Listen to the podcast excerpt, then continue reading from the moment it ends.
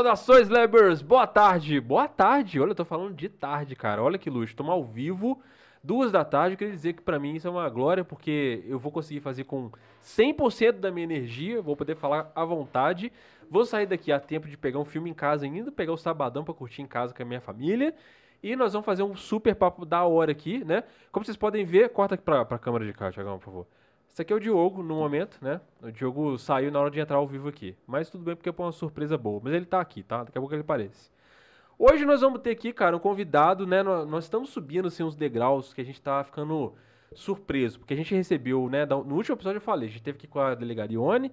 Antes dela, a gente já teve também a Ana Pimentel, secretária de saúde, né? E a gente, nas, nessas duas ocasiões, falou como era importante pra gente receber essa galera porque a gente tem feito conexão com, com a pessoa da cidade que não faz ideia de como é esse pessoal de carne e osso, como é que eles são de verdade.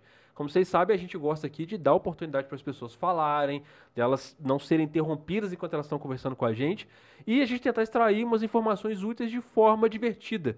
Né? E olha só que beleza, cara. Nós vamos encontrar com um cara aqui hoje que é um nome super conhecido na nossa cidade, teve um papel aí muito importante na nossa cidade também, à frente do executivo. E tenho certeza que tem um papo muito legal para falar com a gente, até porque o nome dele surgiu aqui na roda em outro episódio, que foi um dos episódios mais divertidos da história do Vox Lab, que foi com o Tuca. Então, para você que está aí assistindo agora, uma salva de palmas aqui para o nosso amigo Bruno Siqueira. E aí, Bruno? Seja bem-vindo. Demorou, mas veio. Obrigado pelo convite, é um prazer estar com vocês aí, com a turma né, que está vendo o canal, para que a gente possa bater um papo. Não, cara, uma, a honra é nossa. A gente, como eu falei, a gente sempre fica aqui muito feliz quando vem autoridade, porque o não, pessoal... só para começar, que eu não sou autoridade é, mais nesse momento não, você né? não está mais como é. autoridade, é. né? Mas eu falo autoridade no sentido de, da posição que você já ocupou, então você acaba que eh, não perde a majestade, né? Ah, que isso. Porque o pessoal acha que vocês são, tipo, inalcançáveis, cara. Os caras acham que não conseguem falar com você e tal, né? E você vir falar com a gente, como o pessoal tem vindo aí, vem mostrando pra essa galera, pô, o cara tá aberto a se comunicar e tal. E mais do que isso, cara, mostrar que você está além daquilo que as pessoas estão vendo, que você é uma pessoa de carne e osso, que você não vive só daquilo ali, que você faz outras coisas também, né? Cara, quando o Tuca veio aqui, ele contou um monte de história pra gente, falou um monte de coisa, a gente riu e tal. E teve esse momento onde ele citou você no papo, que foi dele falando da, das idas e vindas dele aí pra show de rock e tal, falou de Rock in Rio. Se eu não me engano, teve uma época até que circulou uma foto de vocês aí pela internet, numa ida pro Rock in Rio, uma coisa assim, não foi? Olha, é, o Tuca é amigo nosso, né, de longa data. Eu, particularmente, assim, a gente foi criado meio junto, ele é mais velho do que eu. A gente tinha uma turma de futebol é, que a gente falava turma do Campinho. Por que Campinho? Porque eu morava, meus pais ainda moram na rua Severino Meirelles, ali atrás do HPS, na época a gente falava atrás da Cotrel, em frente ao antigo Euclides da Cunha. Uhum. E tinha um terreno baldio é, em frente à casa dos meus pais que a gente jogava futebol ali. E jogava muito futebol no Euclides da Cunha, que hoje é a Unipac, no Senac também tinha uma quadra lá.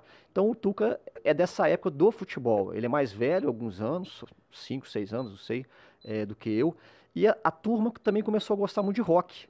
Principalmente, isso começou por conta do Rock em Rio, de, mil, de 1985. Vocês foram, né? É. Não, esse eu não fui, porque em 85 eu tinha 10 anos de idade. Ah, não foi 9, esse que 10. você foi com ele, não? Não, eu fui no 2. Ah, então, no Rock em Rio de 85, a turma da rua que a gente falava, eles começaram a, a gostar de rock, comprar os LPs e tal, principalmente naquela época Iron Maiden.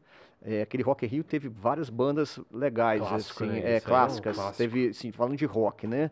É, mais pesado, teve o ACDC, teve Queen. É, o Queen não vou, é excelente, eu adoro, mas não vou dizer que é dos mais pesados, vamos dizer é. assim, né?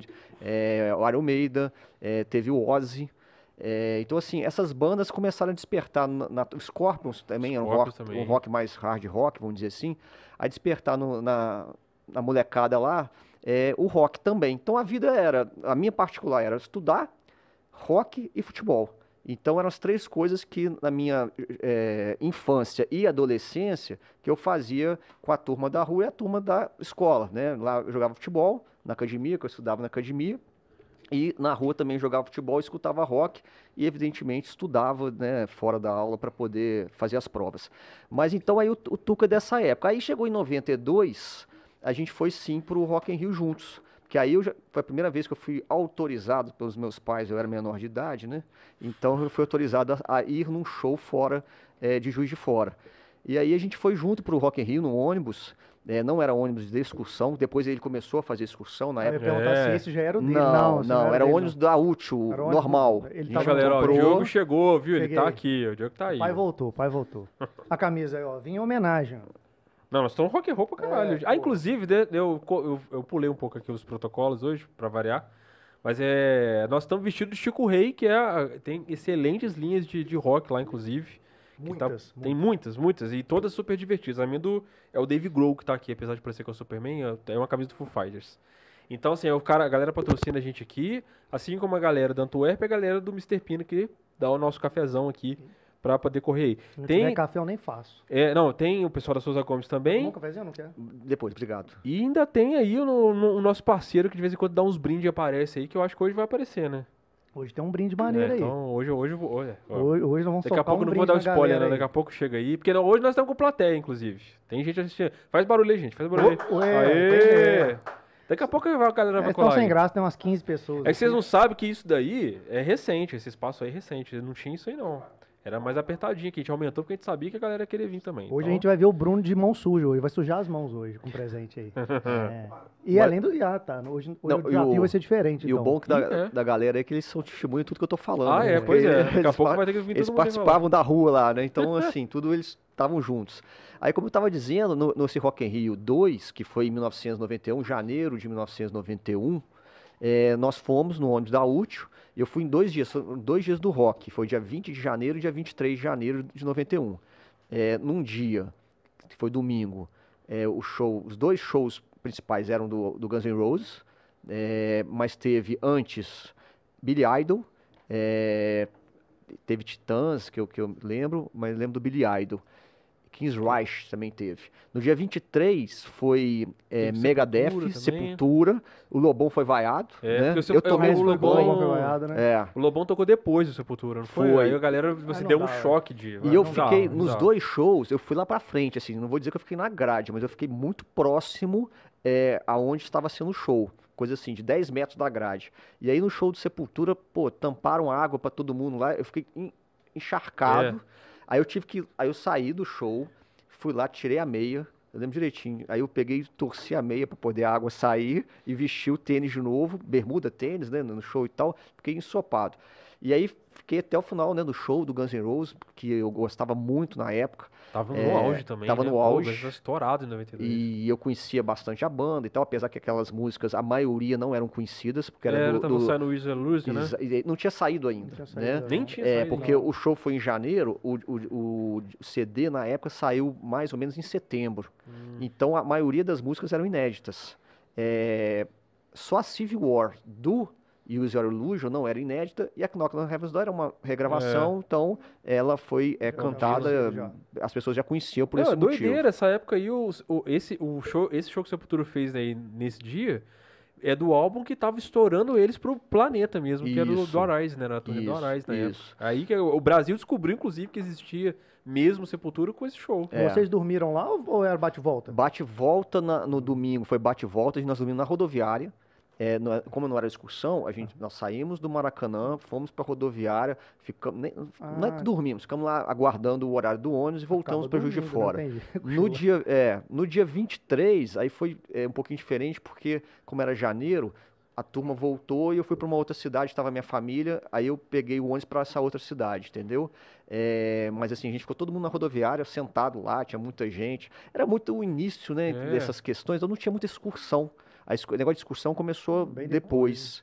É, o festival depois. era uma coisa também grande desse jeito. Não, Não, É. era, não é? E eu lembro de um lance que foi engraçado, porque assim, o Tuca é uma pessoa muito gentil, né? Um cara educado, bacana Quem e tal. olha ele assim não sabe, né, é cara? isso que eu ia é. falar. Você Como, é que como fala, como é que você fala dos caras? Brucutu? É, é, não, mas é- não, ele não é nem brucutu, mas é que ele passa a sensação daquela coisa do roqueiro, né? Aí os caras ficam meio Ah, oprimidos. assim. Exatamente. xingando, né? E é isso que eu ia comentar. Eu lembro que a gente estava na rodoviária do Rio, tinha uma senhora, e essa questão de acessibilidade não tinha muito naquela época.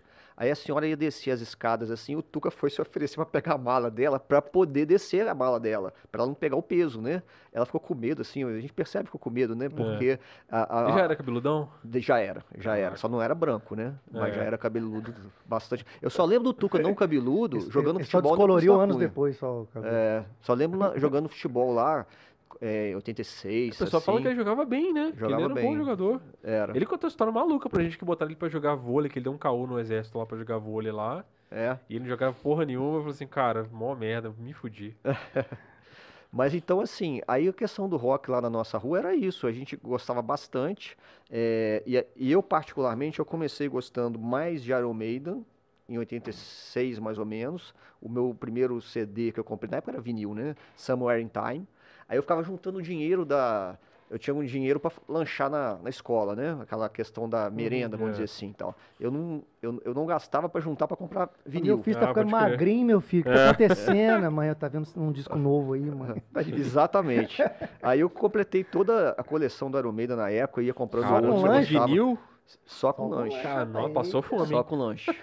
Só com lanche. É. E também assim. Pô, tinha uma época que o Iron Maiden só tava disco de dois, dois anos, tá doido. é, então, época aí foi até o. O época naquela época magro. foi até o Seven Sun, Seven Sun, que aí eu completei a coleção. Porque também não Você ainda tantos, tem essa não. coleção ainda?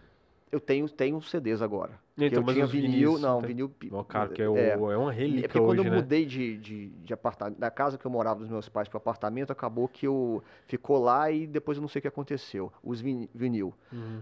Mas é, então é, aqueles todos os vinis até o Seven Sun, Seven Sun eu completei naquela época. Depois eu fui mais comprando, até depois eu parei de comprar porque eu gosto mais do Iron Maiden até um determinado momento, até 91 mais ou Deu menos. uma mudada, Depois né, eu parei cara? de. Eu fui nos shows do Iron Maiden, mas eu parei de acompanhar as novas músicas. Eu não conheço muito do Iron Maiden de 90 pra cá. É, o último disco do Iron Maiden que eu acompanhei Não, pra valer foi o Final Frontier.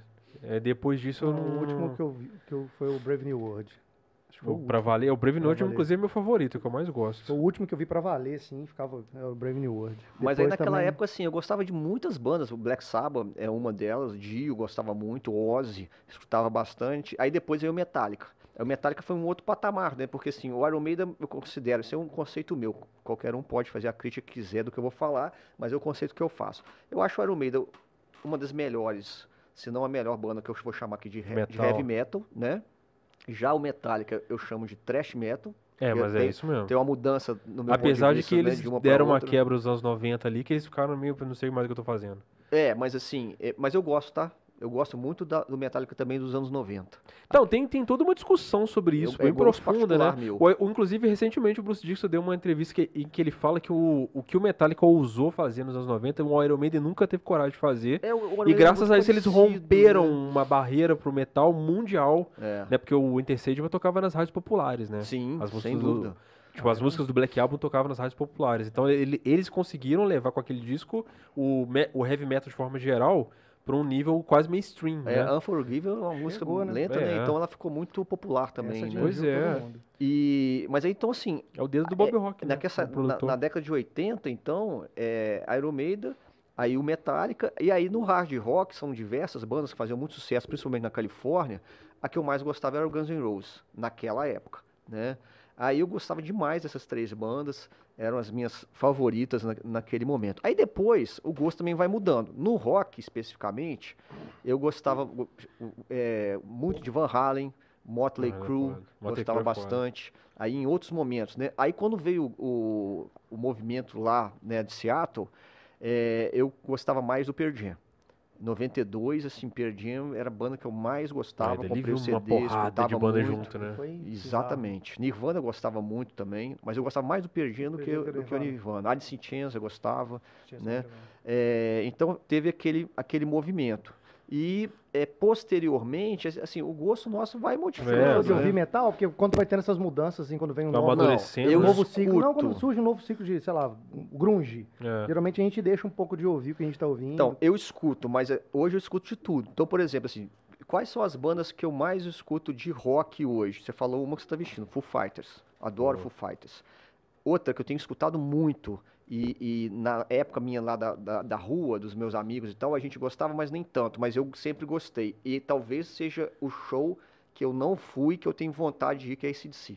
É, Eu tenho ah, cara, muita eu, vontade de ir o de ACDC, eu penso assim, se, se um, chega um ser humano que não sabe o que é rock, apresenta esse DC. Tipo, assim, Deixa eu lá pegar minha pra camisa mim, do é- ACDC, peraí. Deixa eu... Aquilo ali é a Eu essência do rock, cara, tá doido. E, e, e o ACDC, acho que só veio no Brasil em 85 no Rock in Rio 1. Eu não me recordo de É, ter vindo não, no Brasil. Ele vai, ele vai muito na Argentina, Eu mas no eu Brasil nem não sei o que aconteceu. que ele só veio em 85. Você curtiu esse DC com o Axel? Mais ou menos. Mais ou menos. Eu... Me surpreendeu até, eu achei que o Axel não ia dar conta. Não, assim, eu gostei, mas eu prefiro dele tradicional. Uhum. Ah, outra banda que eu tava esquecendo, que clássica, né, que eu já fui três shows deles, que não é de, de heavy metal, mas é de rock, mais que tradicional. Infelizmente até faleceu agora o Watson, é, é Rolling Stones. Eu gosto ah, muito é. de Rolling Stones. eu fui três shows assim maravilhosos do, do Rolling Stones. Você tava naquele na praia lá que eu teve? Fui na praia. Um milhão de pessoas lá. 2006. Né? Fui em 95 tá no, no Maracanã, 2006 Maneiro, né, eu fui na praia e em 2016 eu fui é, no até tem um lance que aconteceu, 2016 eu fui no sábado no Maracanã. Aí a gente tava, é, foi pegar uns amigos nossos num, num hotel no Rio é, para poder ir pro show.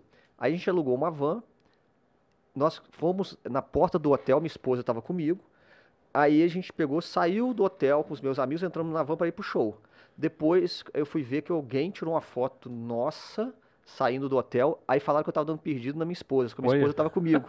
né? Eu, inclusive, eu nunca fiz isso, né? Dar perdido na minha esposa, de forma alguma. Eu, eu amo ela, você, você mesmo. Sou mais que fiel, né? Até na de trair, eu te amo.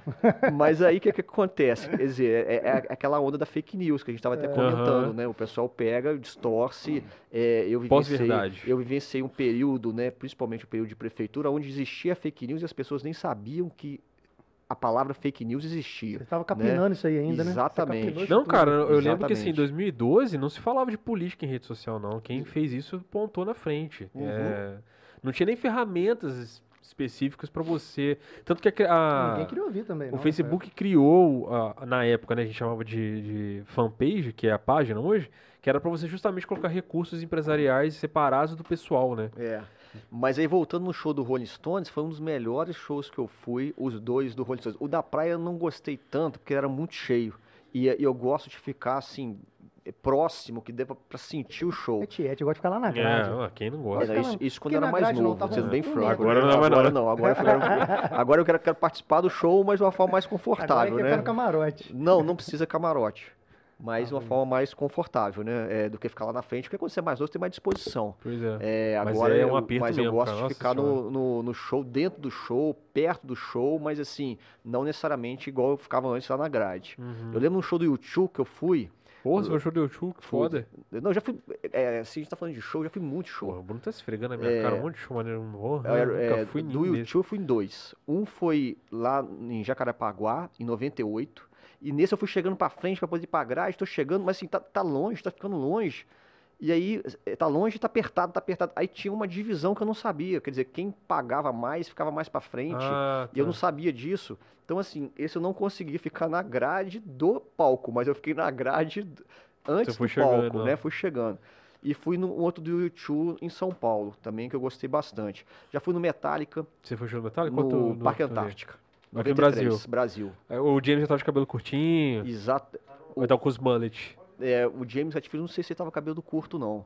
É que teve uma fase que eles vieram o no Brasil que o Jason já o tinha Jason raspado tinha a cabeça, raspado, né? Isso, isso. O Jason tinha raspado a cabeça. Foi em 93 no Parque Antártico. Pô, turnê do Black Album, porra. Não, não só Black Album, é como você falou da Intercinema, eu flutuei na Intercinema. É? Porque tinha o palco, tinha uma questão pra frente, assim, é, não sei o nome daquilo, que que o James Hetfield é uma pista que o James Hetfield ia até para frente assim para poder cantar. E eu fiquei na quina desse lugar para frente. Então quando começou a Intercinema foi tanta gente pulando que a gente quando fala flutuou, flutuou literalmente, que você foi assim tipo uma onda para um lado para o outro mesmo, né? naquele né? início da da Intercinema.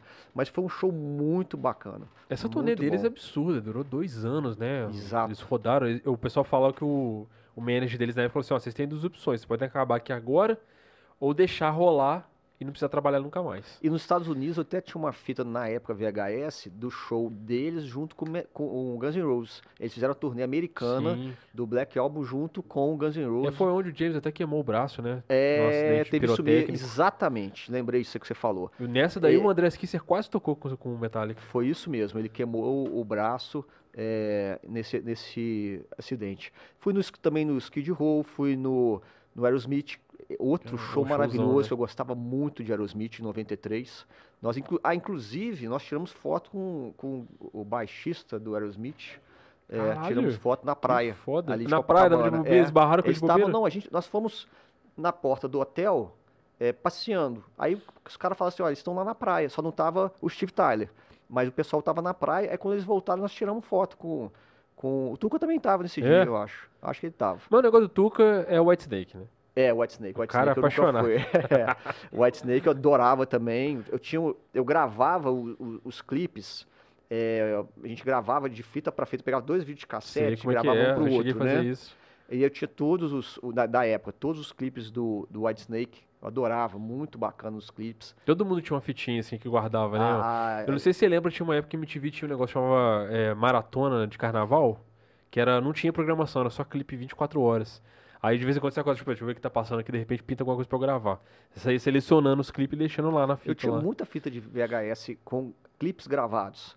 É, e assim, adorava ver. Ficava Assim, como eu comprei fita no Tuca.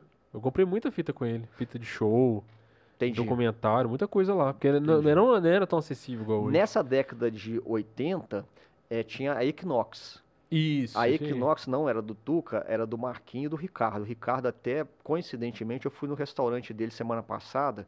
Pouca gente sabe, o Ricardo era roqueiro, hoje ele é chefe né, de, de cozinha e tem um restaurante muito bacana, eh, posso falar, né? Claro, que é o, o Vieiras aqui no, no Cascatinho. Eh, mas então, naquela época, a gente comprava na Equinox o, o- os vinil, vinil na época, Aham. né? Tava começando ainda. E camisa também, eu comprava as camisas. Nunca tive o cabelo, deixei crescer, mas camisa sim. Gostava muito das camisas do Metallica, do Iron Maiden. Iron Maiden, no meu As quarto, era, camisas meu lindas. quarto era pôster do, do Metallica, do Iron Maiden e do Guns N' Roses. É, tinha um pôster das, das três bandas no meu quarto, assim, enfeitando o quarto, assim, porque a gente gostava muito, né? Então, assim, era, era muito bacana. Eu tô vendo Black Sabbath aí, eu lembrando do meu filho. Meu filho, ele começou a gostar de Black Sabbath, mas por um outro motivo. Por Qual? causa da Iron Man. Então ele gostava Ah, do, do filme filme. De Iron Man, Ferro, de Ferro. aí tinha Iron Man e ele adora a Os música Iron Man. essa, foi uma sacada, foi de propósito mesmo. É. Os caras jogaram pra pegar as duas gerações ali. É. Já começa a influen- influencia, né, cara? Era, ela foi trilha mesmo do, do Eu não, primeiro sim, Iron sim. Man, foi, Foi- foda. foi Tem tudo a ver, tudo a ver. E é muito difícil de entrar em filme nesse tipo de música, ainda mais assim, que pega É, depois criança, que o. Quem, quem mandou bem pra caralho com isso aí, depois veio uma onda gigante, foi o Esquadrão Suicida, que pegou uma trilha dos anos 80 também. e aí mesclou com o filme, já era. O James Gunn tentou. James Gunn não, o pessoal que fez o primeiro filme do Esquadrão Suicida tentou fazer a mesma coisa. No trailer tinha até Bohemian Rhapsody. Eles tentavam sincar a- a- né, as, as coisas Juntar. mais do filme com o som pra Não, tentar ir no mesmo hype. E né? o, o Iron Man tá- começa, aquele, acho que é o 2, né, com a shot thrill do ACDC. É, o filme né, rock é and roll pra caramba, bacana, é, né? mó Tem tudo a legal. ver com o filme. Tem É, o Tony Stark, é, ver. playboyzão, é, caramba. A sequência de ação e tudo tem. Eu comecei com, com Black Sabbath, eu não comecei com Black Sabbath, eu comecei com com Ozzy. Depois eu fui descobrir o Black Sabbath, né? que eu- Não, Eu gostava mais do Black. o- Os meus amigos gravaram pra mim uma, um cassete na época do Black Sabbath. E aí, Heaven and Hell. E aí eu adorei. E gostava mais no início com o Dio. E realmente eu gosto muito do Dio. Eu tinha também os vinis do Dio e tal. É, depois eu comecei a conhecer melhor o Black Sabbath Black com o Sabbath Ozzy. Eu comecei a gostar mais do Ozzy de- do que do Black Sabbath com o Ozzy. Eu gostava Sim. demais. Eu tinha um vinil que é muito bom, é ao vivo do Ozzy, Randy Rhodes. Vocês já Uhum, escutaram? sei. Hum, não tô É muito bom. É ao vivo, é homenagem ao Randy Rhodes, é o guitarrista que faleceu, Uhum. inclusive é, até acidente aéreo, né? Pois Igual é. teve ontem, né? Um acidente aéreo com a, a Marília, né? Marília Mendonça, né? É, então ele faleceu de acidente aéreo e aí foi feito um, um disco em homenagem ao Randy Rhodes de um show que o Randy Rhodes tocou com o Ozzy. Esse, esse disco é muito bom. Se for no Spotify e achar ele, quem gosta de Ozzy, é bom Põe demais. Tiagão, põe pra nós aí no Spotify. Já. Randy Rhodes. solta DJ Calango. Ele começa até assim, porque é ao vivo, começa com ópera assim tal. Canta aí, como é que é? Não, não sei Pode cantar, cantar, não. Eu não sei cantar, não. Dá uma palhinha aí pra Não nós, sei Bruno. cantar, não. Eu sou cantor, não. Ele começa assim, eu achei que ele ia cantar. Ele começa assim, ó. Não, É, não, eu come- achei que ele não. ia cantar, ele, co- não, ele começa com uma questão meio ópera. Ele começa assim, ó. É, chama o Não, não, Tuca não. pra te ajudar aí. Liga pro. Tuca aí, Tiagão. Liga É. pro Tuca. Eu tava, aí eu lembrei desse negócio aí do acidente, né? é, eu lembro quando eu fui ver um filme, a gente tá falando de rock, eu, eu gostava muito de ir no, no Excelsior no início, mas depois eu ia muito no Veneza. Sim, Veneza. Não sei quem que lembra aí do Cine Eu cheguei- Veneza. Eu, eu, che- eu cheguei. Eu ia muito no Veneza. E eu gostava de ir ver os filmes e tal. Aí um filme até que me marcou muito foi o La Bamba. Ele me Cara, marcou porque ele tinha, ele fez sucesso, tinha 17 anos e no auge caiu o avião, ele morreu. E assim, aí que você vê como que a vida é, ela é passageira, né? É. Assim, que do nada, de repente, acontece igual aconteceu ontem aí esse com a cantora, foi né, marcante né? mesmo é... na época esse filme aí. Foi, foi, foi muito, marcante. muito marcante. Era o rock da, se é. não me falha, da década de 50, né? O, o, o Labamba, assim, é o, o, tipo de música, né? uhum. né? Se não me falha a memória, já Chegou a assistir, Felipe? Não, não é sua época. Então, é, eu, não é da tô, minha eu, também, não. O nome me é comum, mas eu não tô lembrando Gente, do filme. mas é um filme Tinha legal. uma polêmica com, com a dança, né? Vocês podem assistir... Não era isso? É, também. Rich Valens. Rich Valens, é. Vocês podem assistir, que é um filme Meu bem legal, bem feito. vezes. Passava sessão da tarde quase ah, todo é. dia. É. é. Mas desses festivais mais recentes, você chegou aí em algum? Você curtiu? Não, fui, o último que eu fui foi o Rock in Rio né? 2017. É? é. Ah, então, porra, Na prefeitura recente. tinha muito, muita dificuldade para poder sair. Dava tempo, é, né? É, muita dificuldade para poder é, sair da, da cidade para ir em show. Então eu consegui ir, foi 2017 e esse 2016 do Rolling Stones. 2013 eu cheguei a comprar, mas eu, eu vendi para um amigo meu o ingresso, porque não deu para ir no Rock in Rio. Eu vi, lembro direitinho, eu vi até em casa, né, pela televisão. 2015 vi pela televisão em casa também, gostei muito do show do Queen, da, daquele cantor que é, ah, o convidado, Adam, né? Adam, é, Adam é, é, foi bom mesmo. É. Oh, eu fui em 2010, cara, naquele SWU que teve em São Paulo também, que seria a versão do Rock in Rio paulista, né? E, pô, foi um festivalzão também, pena que não teve mais, que foi gigantesco o negócio, eram dois palcos enormes e muita banda maneira tocou. Eu, São Paulo eu só fui, como eu falei, no YouTube e fui no Metallica. Pela facilidade no Rio de Janeiro, sabe? É, o, o Rio, Rio é lado, muito né? mais fácil né, Esse de, aí, é. que... foi no fim do, do mundo, né, Foi cara? em Itu. Então, mas no fim, do, no fim de Itu também, né? Foi lá, foi em Itu dentro de uma fazenda, no quinto do... Você andava mais uns 500 quilômetros é, de Itu é, pra achar, Tinha que né? andar muito lá dentro, até chegar... Porque era uma fazenda gigantona, assim, e o evento tinha toda uma pegada social, assim, de ecologia e tal. Então tinha umas coisas, tipo, por exemplo, tinha uma roda gigante que se mexia com o pessoal andando de bicicleta lá embaixo. A energia era movida por quem tava. Pra você andar na roda gigante, você tinha que andar. Entendi. Alguém tinha 15 minutos de bicicleta lá, entendeu? Mas assim, nos anos 2000, eu parei muito de ir em show, porque é, eu acabei o seguinte: igual você vê futebol pela televisão, aí eu comecei a comprar DVD e eu ficava assim, sexta-noite ou sábado-noite, lógico, não são todas, né? Aí ficava em casa tomando uma cerveja, é, vendo show e assim, me divertia muito, sabe? Hoje, até uma das coisas que me diverte bastante é isso. E agora tem o YouTube. Então é, é muito mais fácil. Nossa. Né? Eu tenho... é um universo. É, que eu tava falando que quando você tá falando do, do negócio do clipe do Iron Maiden, eu lembro que quando eu comecei a curtir Iron Maiden, eu era muito molequinho. Eu devia ter 13 anos, 12. E eu lembro que eu demorei, assim, um ano mais ou menos para ver a cara dos caras porque eu não tinha acesso a vinil, porque na minha família ninguém gostava. Internet também, também não conhecia quem tinha, também não tinha internet. Uhum. Aí eu lembro que, tipo, uma vez, assim, um sábado à noite, eu liguei a televisão na MTV, por acaso, e tava passando um especial Iron Maiden. Então, e o Iron Maiden é interessante, não sei se vocês vão concordar, mas ele pega a pessoa na sua adolescência. É, é doideira talvez isso, né? pelo tipo de música, ao mesmo tempo pelas o capas apelo das revistas, da imagem né, também, da imagem. Né? Então, assim, ele, a adolescência, acaba a pessoa, quando gosta de Maiden, ele começou a gostar da adolescência. Se você passou a adolescência e não conhece Maiden, dificilmente você vai começar a gostar de Maiden. É, as capas me afastavam, eu vi meu primo, meu primo que me aplicou no rock, né? eu era novinho, 7, 8 anos, eu vi que eles falando, não, eu não quero não. Só que depois que eu ouvia, eu, só que eu escutava, chegava lá ele estava ouvindo. Só que eu não sabia o que ele estava ouvindo e eu achava legal. Poxa, falar... Depois que eu fui descobrir que aquilo que ele estava ouvindo era aquelas capas lá do, de monstro. E, e assim, falei, então eu vou falar uma coisa que pode, é até polêmico que eu vou falar aqui para quem é conhecedor de rock e tal. Agora, polêmico. Não, não, mas não, vocês vão entender o que eu vou dizer.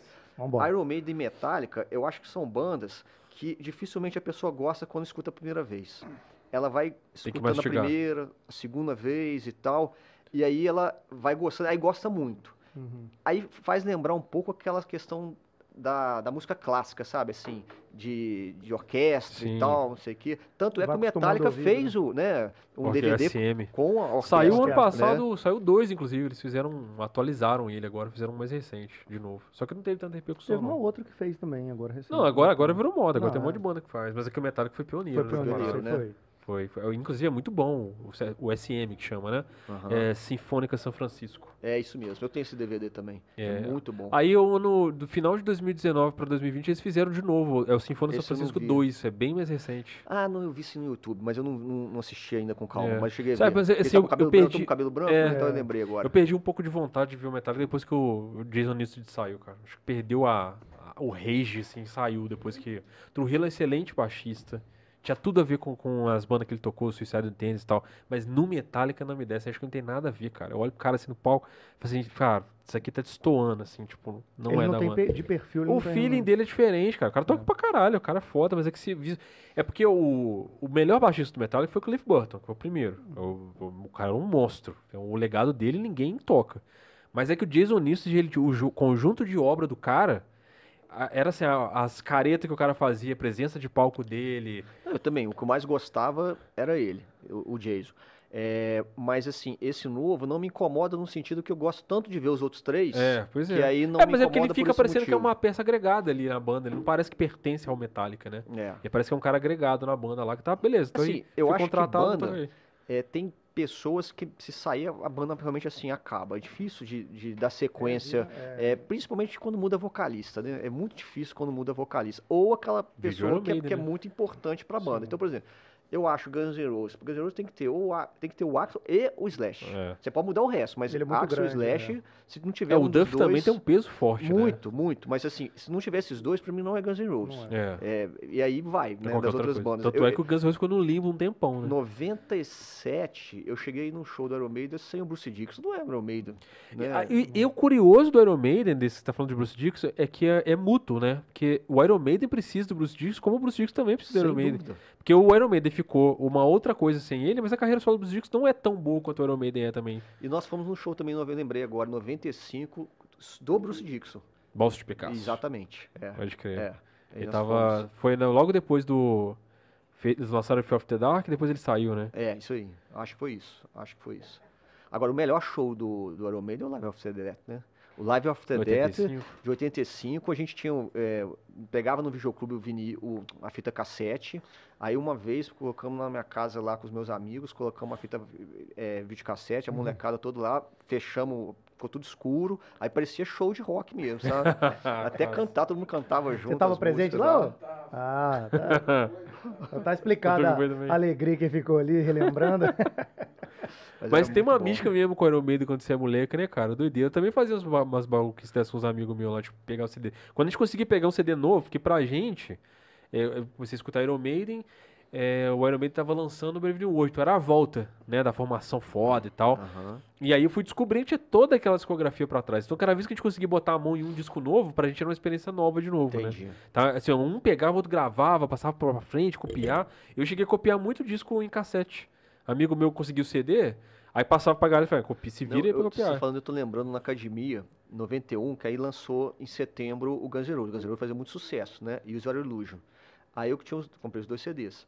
Aí os meus amigos me pediam, eu tinha um aparelho que eu botava o CD, aí gravava 30 minutos. Eu- Então eu programava assim, 29 minutos de. Conseguia programar as músicas, Uhum. 29 minutos, aí jogava a fita, eu gravava para os meus amigos, meus amigos. Mas eu devo ter gravado mais de 20 fitas para os Uhum. amigos. Porque eles me pediam, aí eu Repassando, né? gravava e repassava pra eles as fitas lá na É, porque é academia difícil, lá. hein, rapaz? Não, Nossa, pois era um é, o pessoal não sabe a moleza música, que tem hoje, né? É. Quer conhecer uma banda nova, é só Pô, digitar no aqui que você Spotify vê. é uma, é uma maravilha, né? Nossa, É. não, meu, meu. Ah, vai longe não, meu amigo meu tem uma menina de 15 anos, ele foi um dia num bate-papo de churrasco e falou que, que o orelhão botava ficha. Ela não acreditou, não. Ela achou que ele tava zoando. Ah, você tá zoando, pai. Falou, não, botava ficha. Ah, para. Não acreditou. Ele foi, foi caçar foto pra mostrar ela. Não acreditou, não. Fala disso aí de fita, cassete, só também não acredita, não. Hoje Não, até, até a MTV, se for parar pra pensar. Não tinha, tipo, quando a MTV surgiu foi uma revolução. Nossa, assim, tinha tipo, acesso aos vídeos, né? Eu ficava lá esperando pra Valorizou. o videoclipe que eu queria É, ver. Mudou tinha, toda a assim. indústria do clipe, por exemplo. Tipo, as bandas Mudou passaram tudo. a pensar visualmente nas músicas, não só a música, né? Tô lembrando aqui de um show que tô até esquecendo, a gente falando do Tuca, né? Nove- 2009. É, Em 2009, aí a minha esposa tava grávida, a gente foi pro Rio e tal, e fomos pro show do Kiss. Aí eu ia falar isso contigo, o show do Kiss é, é imenso, é um espetáculo, né? Espetáculo, muito bom. Eu gosto muito de Kiss. Naquela época eu tava gostando até mais, assim, tava escutando bastante o. Kiss, é, vendo na, te- na televisão os shows, né, no DVD e tal. Aí teve show do Kiss. Aí nós fomos pro show do Kiss, eu, é, os meus amigos e tal. é, chegamos lá no show, começou uma tempestade, uma tempestade. A minha esposa ficou- falou que ela ficou em casa, tava grávida, que ela ficou rindo quando começou a tempestade. Ela tava em casa assim, É, ó. exatamente. Se. Exatamente. Aí eu fiquei todo Que que molhado, foi, minha evidentemente, filha, né? mãe? É. O que, que foi? Ela, ó, o Bruninho, ó. Aí eu, eu peguei, comprei no. Saindo do show, comprei. Não sei se eu comprei do Tuca, uma camisa do Kiss E a gente tem até uma foto bacana nossa, é, da turma que foi no show. Aí eu, a camisa que eu estava era uma camisa branca da Ering. Aí eu peguei e comprei uma camisa do Kiss, e para poder não ficar com a camisa molhada, questão de depois ficar gripado e tal, enfim. Aí é, tiramos uma foto bacana e foi um show muito bom. Aquele show do Kiss lá no Rio de Janeiro. Foi na Apoteose. Ah, pode crer. Todo, minha esposa foi no show do Kiss também, ela fala que é surreal, que é. Se realmente tá pagando. E eu acho legal porque o. A banda tem que ter esse compromisso mesmo, cara. É. Tá, o cara que tá ali pra ver o show quer ver um showzaço, é. né? Agora, eles é com efeito pirotécnico, um monte de coisa é, maneira. Impressionante mesmo que eu acho é o Mick Jagger. O cara, o cara tá com, um show né? com mais de 70 anos de idade, do jeito que ele se comporta no show, a presença de palco dele, eu acho impressionante. Ah, quem tá indo pra esse caminho é o Bruce é Dixon, muito né? Red Bull. Então, é eu vi hoje o vídeo do Bruce Dixon, cara, ele tá, não sei se ele foi dar palestra com lugar, ele foi fazer participação, não sei o que que era, mas era uma coisa meio sinfônica, assim, ele tava cantando lá. Me deu a entender que era um, um show clássico, só que os caras estavam tocando só a música do assim, hard rock anos 80, uhum. 70, e ele tava participando impressionante, cara. O cara tá, ele deixa o cabelo crescer, né? Tá cabelo branco agora e tal. Mais do que ele é o guitarrista, não sei nem como é que ele fica em pé, cara.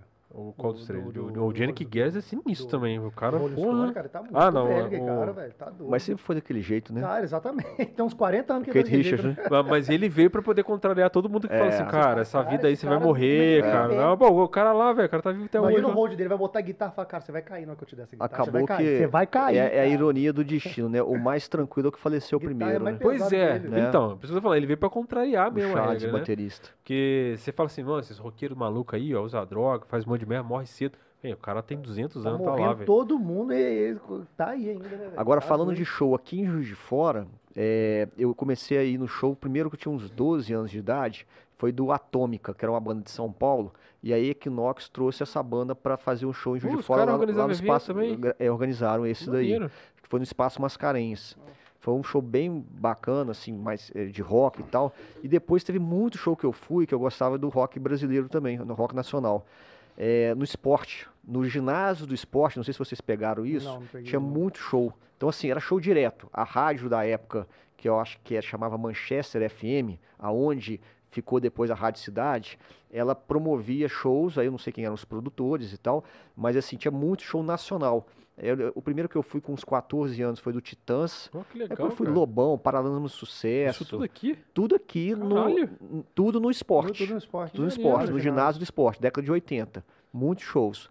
Aí depois é, começou a questão do, do, parque de exposições, né? Da festa country. É. Aí eventos, né? Que a gente tenha posteriormente em outros locais, até locais mais apropriados, né? Porque o esporte tinha um problema grave, que era acústica. Acústica, né? Era é, quadra muito ruim, é, é, é, quadra, ginásio, né? Ecoava muito, é. né? Senhora. Que de abelha também, já fui lá. meia hora para acabar a palma. Exatamente, a tá acústica era muito ruim, mas os shows eram muito bons. Era Inclusive, muito gostoso quem, lá. quem falou muito de você aqui quando eu vi, eu ia até te perguntar isso, porque a gente aqui, pelo menos, eu tenho uma nostalgia muito grande com o Festival de Bandas Novas. Eu frequentei muito e tal. Sim. E o Adriano, minha amiga, quando veio aqui, falou muito de você, do, que você ajudava o festival a acontecer sim, e tal. Sim. O Adriano. Falou, Bruno peitou os caras lá, fez o negócio acontecer. Não, e, e, o Adriano é um cara muito bacana, né? Assim, ele, o Patrulha é uma, uma banda é, que eu é, acho que é muito importante pro rock é, da cidade. né? A gente tem noção, eu né, lembro cara? que eles fizeram muito sucesso com uma música no início dos anos 90, em rádio até nacional. Não, deles ou. É, pois é, eu não lembro, acho que é Pensa em Mim, né? Isso, né? Estouraram, né? Eles fizeram a versão deles, estouraram isso no aí, Brasil. Isso aí, isso. É, o Tuca, o Patrulha, né? São bandas muito bacanas da cidade. E esse festival Bandas Novas era muito legal, né? Que o pessoal... Pô, não, porque assim, eu acho legal, porque, pô, eu não sabia que a gente tinha um prefeito do rock. Isso aí eu não, nunca vi à tona. A gente foi saber que a gente tinha na época um prefeito do rock. Ah, não. Que seria um negócio maneiro, que eu não sabia na época, né? Porque a gente teve aquela foto sua que perambulou por aí com o Tuca, que todo mundo falou assim, caramba, que o Bruno camisa de rock e tal, não sei o que. Ninguém imaginava isso. Uhum.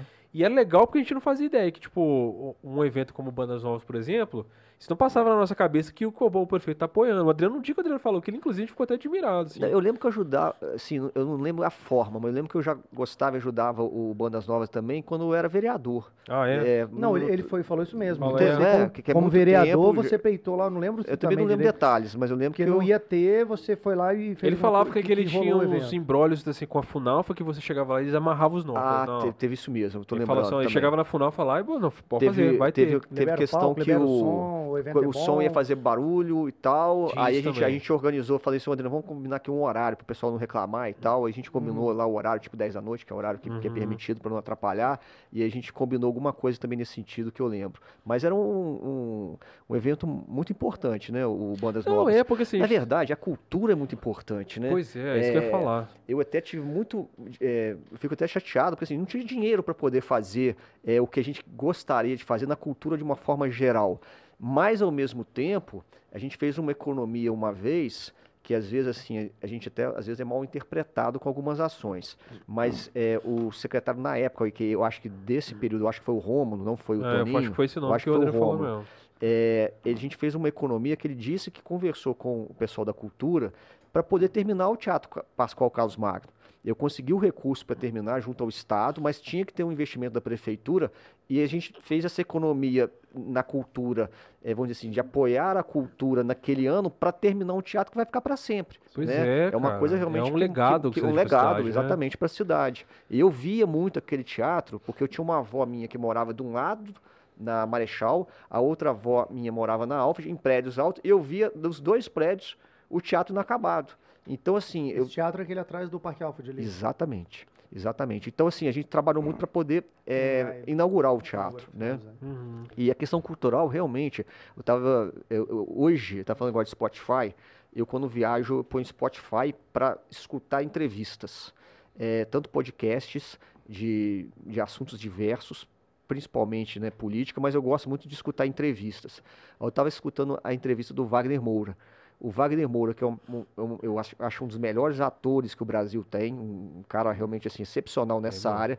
Ele tem uma pegada é, pessoal de muito forte né, da esquerda, Sim. né? Eu acho que a gente tem que respeitar todas as posições. Eu acho até que isso que falta no Brasil é o respeito. Com certeza. né? É, a gente vê aí gente radical de direita e radical de esquerda que não respeitam as pessoas. E até para poder criticar, elas desrespeitam a pessoa. É, pois né? é. É, Não você então, tem mais assim, respeito à opinião alheia, né? Exatamente. Então, o, o Wagner Moura, né, falando da questão da cultura, né, como que é importante a cultura, mas é a cultura de, de todas as formas, a gente tem que respeitar é a cultura da pessoa, né, que, que tem um posicionamento né, mais conservador e a cultura da pessoa que tem um, um- um pensamento, vamos chamar aqui, mais liberal, né? Sim. É, eu acho que esse respeito está faltando muito no país hoje. Pois é, então, mas a, a- mas você concorda que o Juiz de Fora é uma cidade que tem uma fomentação de, de cultura muito boa, só não tem recurso pra levantar isso, porque tem um monte de coisa legal na unha, acontecendo. né? É, Sem é tu- dúvida. tudo que a gente escuta falar, por exemplo, assim, ah, o cara vai gravar um CD, ô, o cara tem que juntar uma grana, pedir não sei quem, entrar com, com incentivo à cultura, não sei o que lá. E é tudo sofrido, cara. O cara quer fazer um evento, é sofrido, o cara quer fazer um evento é difícil. E eu fico bolado, cara, que eu fico assim. Já teve outras pessoas que eu falei isso aqui, que Juiz de Fora é cheio de lugar grande e bonito que não tem nada.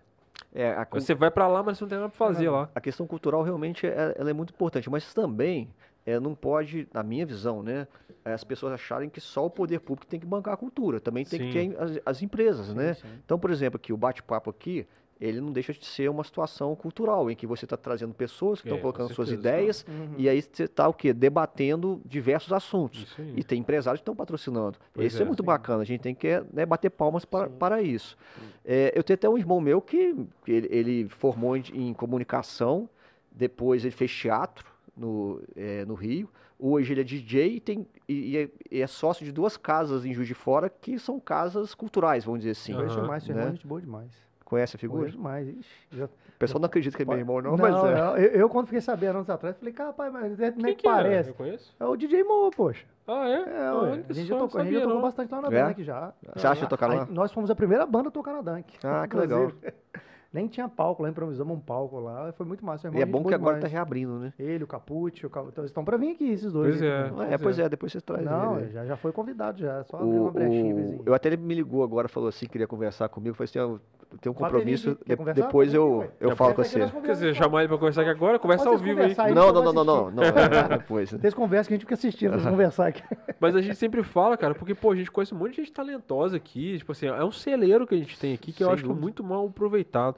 É, é, você tem Eu razão. não acho tipo mal assim, aproveitado, não. Vou até, vou- aí eu vou até falar uma outra coisa. Eu acho que é o seguinte: eu acho que o potencial é imenso e as pessoas têm que ser valorizadas e- Sim, e, são é. valorizadas. Eu acho que assim, a gente tem desde a da área do samba, do rock, a gente estava comentando aqui agora, pagode, eu sou muito amigo, coisa. eu tenho um amigo meu que é um dos melhores músicos que eu já vi, que é o Haroldinho. O Haroldinho tocava pagode no Glicose do Samba, ah, sim, adora sim, sim. rock, toca rock muito bem, guitarra e tal. Então, assim, eu, é, para tocar guitarra igual o Haroldinho toca, eu não conheço é, muitas pessoas, pessoalmente, que estou falando. Lógico, tem os os né, profissionais não, aí que todo mundo conhece. Ele é profissional Pera também, lá. considero ele um profissional. Mas assim, ele é um excelente músico. Então, assim, eu acho que a questão cultural é, do município, da, de Juiz de Fora, é muito forte. Né? Nós temos museus, né? nós é. temos assim. Tá tudo aí, né? É, eu não sei se coisa... foi o Adriano que falou, ele falou até questão desse negócio de empresa, e falou, pô, a gente queria linkar, porque ele falou isso mesmo, de trazer os empresários, mas ele falou que encontrava um pouco dessa, dessa dificuldade depois, num certo tempo. Ele falou, pô que até os empresários não sabem que pode ajudar naquele negócio, acho que de... Lei Rouanet, né? É, Antiga lei, não, não sei como é que tá é, hoje, tipo, né? É. Antes era Lei Rouanet. Falou, até isso era difícil, porque Aqui tinha tem até a própria, né? Tem uma lei própria do município. É, a né? Lei Murilo Mendes, em que o, o, a própria prefeitura, ela faz...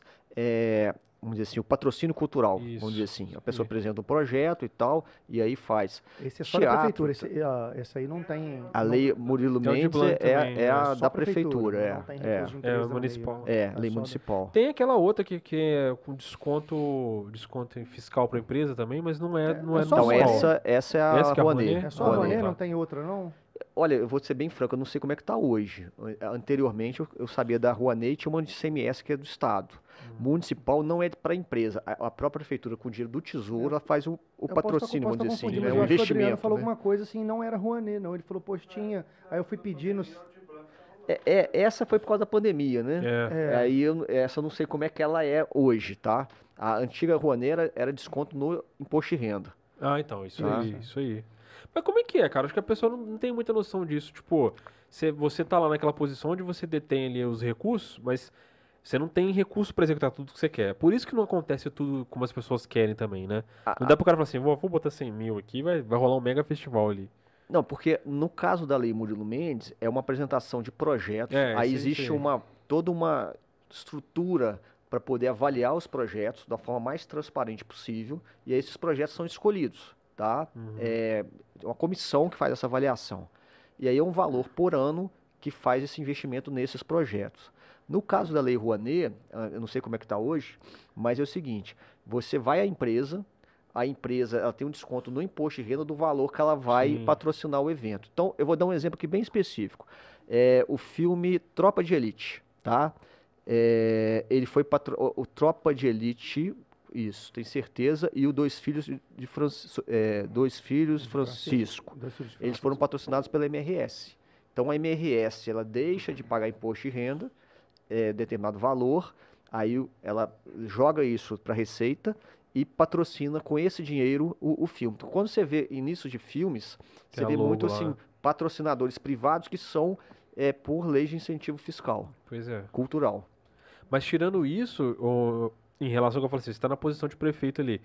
É o que o pessoal reclama, assim, é que o prefeito não está fazendo nada, mas é que o pessoal não sabe que não é simplesmente falar assim, beleza, isso aqui eu vou fazer, isso aqui eu vou fazer. Você tem uma, uma, uma bolha de recursos. Não, mas é engraçado, é, é, é, essa coisa interessante, eu sei que você falou de uma forma... Não, ah, pode ser, obrigado. Você falou de uma forma figurada, mas é interessante o seguinte, é que, como eu falei, assim, estava numa época de fake news sem as pessoas saberem que tinha fake news, é. né? Então, assim, você tira uma foto de um jeito, outro dia eu até brinquei que o meu filho foi, a gente foi num restaurante, meu filho, obrigado, tá?